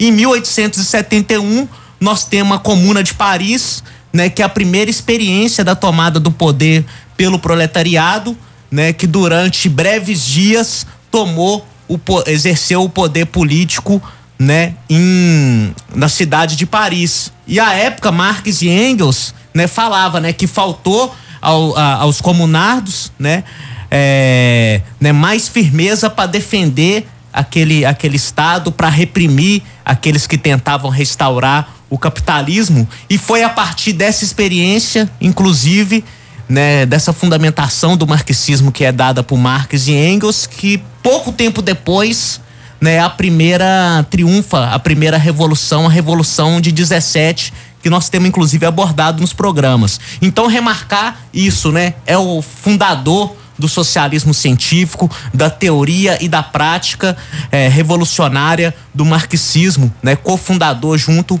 com Karl Marx, né? Então uma data importante para o proletariado e as massas trabalhadoras de todo mundo e o nosso agradecimento a essa aula, né? Do nosso grande companheiro veterano Paulo Amaral. Isso aí, viva Frederic Engels, viva o internacionalismo proletário. Só retificar aqui, a produção já me enviou, eu coloquei, passei o endereço eletrônico do nosso marreta errado. No lugar do com é org, então é stickbh.org. .br, valeu produção, 9 horas 53 minutos. Só uma recomendação também, tem no YouTube, aquele ouvinte que desejar, tem um filme muito significativo. Ele é, aborda mais a questão da história do Karl Marx, mas o Engels também é abordado nesse filme, que é o filme Jovem Marx, né, que é um filme muito bom, ou seja, é, tem ilustra bastante a vida dessas duas lideranças, dois líderes do proletariado mundial. 9 horas e 53 minutos, vamos para as considerações finais. Nós vamos só registrar aqui chegou agora para a produção da rádio um áudio do companheiro Deja, do nosso sindicato, Sindicato Marreta, companheiro importante na mobilização aí da luta. E é, nós vamos, já que dia 30 de novembro, o áudio ele é sobre, a produção já deu uma ouvida, é sobre também uma saudação aos 32 anos é, da retomada da Marreta no sindicato. Então, como é, o, é dia 30 de novembro, é segunda, nós vamos no próximo programa, né, colocar essa opinião e posição do nosso companheiro Deja também no programa. Vamos lá para as considerações finais. Companheiro Wilson Valdez, muito bom dia, muito obrigado. Bom, então queria é, saudar todos os companheiros presentes aqui, né? Saudação aos operários da construção. É, companheiros, procurar associar o sindicato, fortalecer a luta aí. E viva os 32 anos do Marreta, né? Já antecipado, que é segunda-feira, né? Viva os 32 anos. Viva Lenin, né? Grande líder do proletariado, grande chefe do proletariado. E semana que vem estaremos aí novamente. Os companheiros dessas três empresas que a gente falou, pode seguir pondo lenha na fogueira, porque nós estamos em campanha salarial e lutar pelo que está garantido já na convenção coletiva, é justo. Temos que seguir nessa luta e organizando, mobilizando para conseguir sair dessa campanha salarial vitoriosos e passando inclusive por cima da do, do, dos pedantes, né, patrões representado lá pela FIENG. Então, bom dia a todos, todos os ouvintes, em especial os companheiros operados da construção toda a diretoria lá do sindicato, os funcionários que, no meio dessa batalha, a gente está na, na luta na obra, nas fábricas, e quem realmente segura as pontas lá são os funcionários. Então, bom dia a todos. Semana que vem estamos aí novamente. Valeu, Valdez, muito obrigado. Muito bom dia, obrigado também, companheiro Eduardo Magrão. Bom dia, Rominho. Bom dia a todos os ouvintes especial aí ao Deja, desculpa aí que eu fico com o celular fora do meu alcance, justamente por causa do programa, e o companheiro mandou o, o áudio para mim, tanto ele como o Afonso, né? E ficou fora do horário do, do coisa e, e, e a gente já está no encerramento final.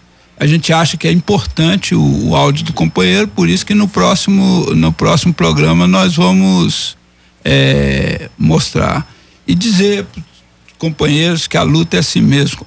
Nós temos que seguir firme, nós temos que seguir o caminho é, defendendo o classismo e saudar um dos maiores gênios da humanidade, o grande Frederic Engels, que hoje estaria completando 200 anos. São 200 anos de um grande companheiro, companheiro que contribuiu muito para desenvolver a ideologia do proletariado. E é o, o Rominho falou do filme aí, não dá para falar do Marx sem falar do Engels.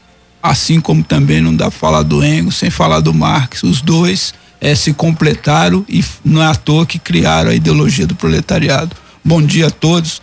Um bom dia, dona Ângela. Valeu, grande companheiro Magrão. Companheiro Batista, muito obrigado pela participação. Tenha um bom dia. Bom dia a todos os ouvintes. E só lembrando aqui, acho que o, o Valdez acho que já tá com fome, já tá pensando na feijoada. Confundiu o, o Engels com o Lenin. São dois grandes, né? Mas dessa vez acho que passou batida, era o Engels. Isso aí. Pode se despedir, companheiro. Vamos já caminhar pela. Bom dia, ouvintes. Até mais, até o próximo programa. É isso aí, valeu. Quero agradecer a participação de todos os companheiros aqui, dos ouvintes. Eu quero fazer alguns registros. O companheiro Batista colocou no início. É, nós pincelamos, mas a gente tem uma solidariedade profunda com as famílias operárias que perderam, né, quando 41 vidas, né, num trágico acidente, certamente com bastante culpa e negligência da, da empresa de transporte, da, da indústria têxtil, né? São sérias coisas que a gente também precisa registrar.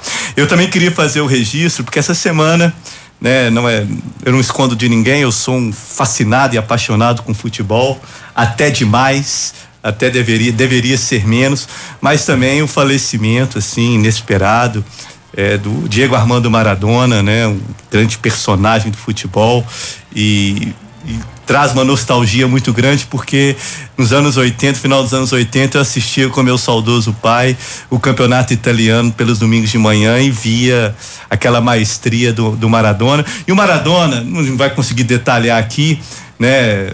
As suas polêmicas, suas questões de pensamento, mas era considerado um progressista, né, um anti-imperialista e um dos maiores gênios do futebol mundial. E a gente queria registrar é, esse falecimento é, que comoveu o mundo e comoveu também especificadamente a Argentina. Então, um grande abraço. Nós vamos terminar com samba. Segunda-feira, dia 30, infelizmente, 40 anos sem o mestre Cartola. 30 de novembro de 1980 foi o seu falecimento. E vamos terminar com samba no terceiro bloco do Momento Cultural. Um grande abraço, tenha uma ótima semana, né? Até semana que vem. E nesse bloco, em homenagem ao mestre Cartola, o sol nascerá.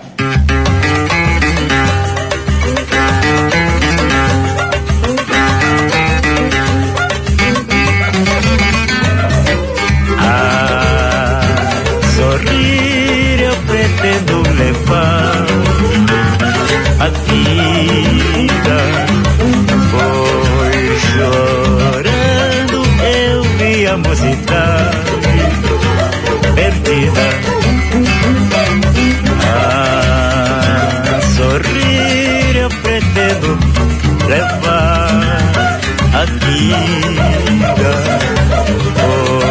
Chorando, eu vi a mocidade perdida. Linda tempestade, o sol mais será. Fim desta saudade, hei de ter outro alguém para amar. A sorrir eu pretendo levar a vida. Hoje chorando eu vi a mocidade perdida. A sorrir eu pretendo levar a vida. Hoje chorando eu vi a mocidade.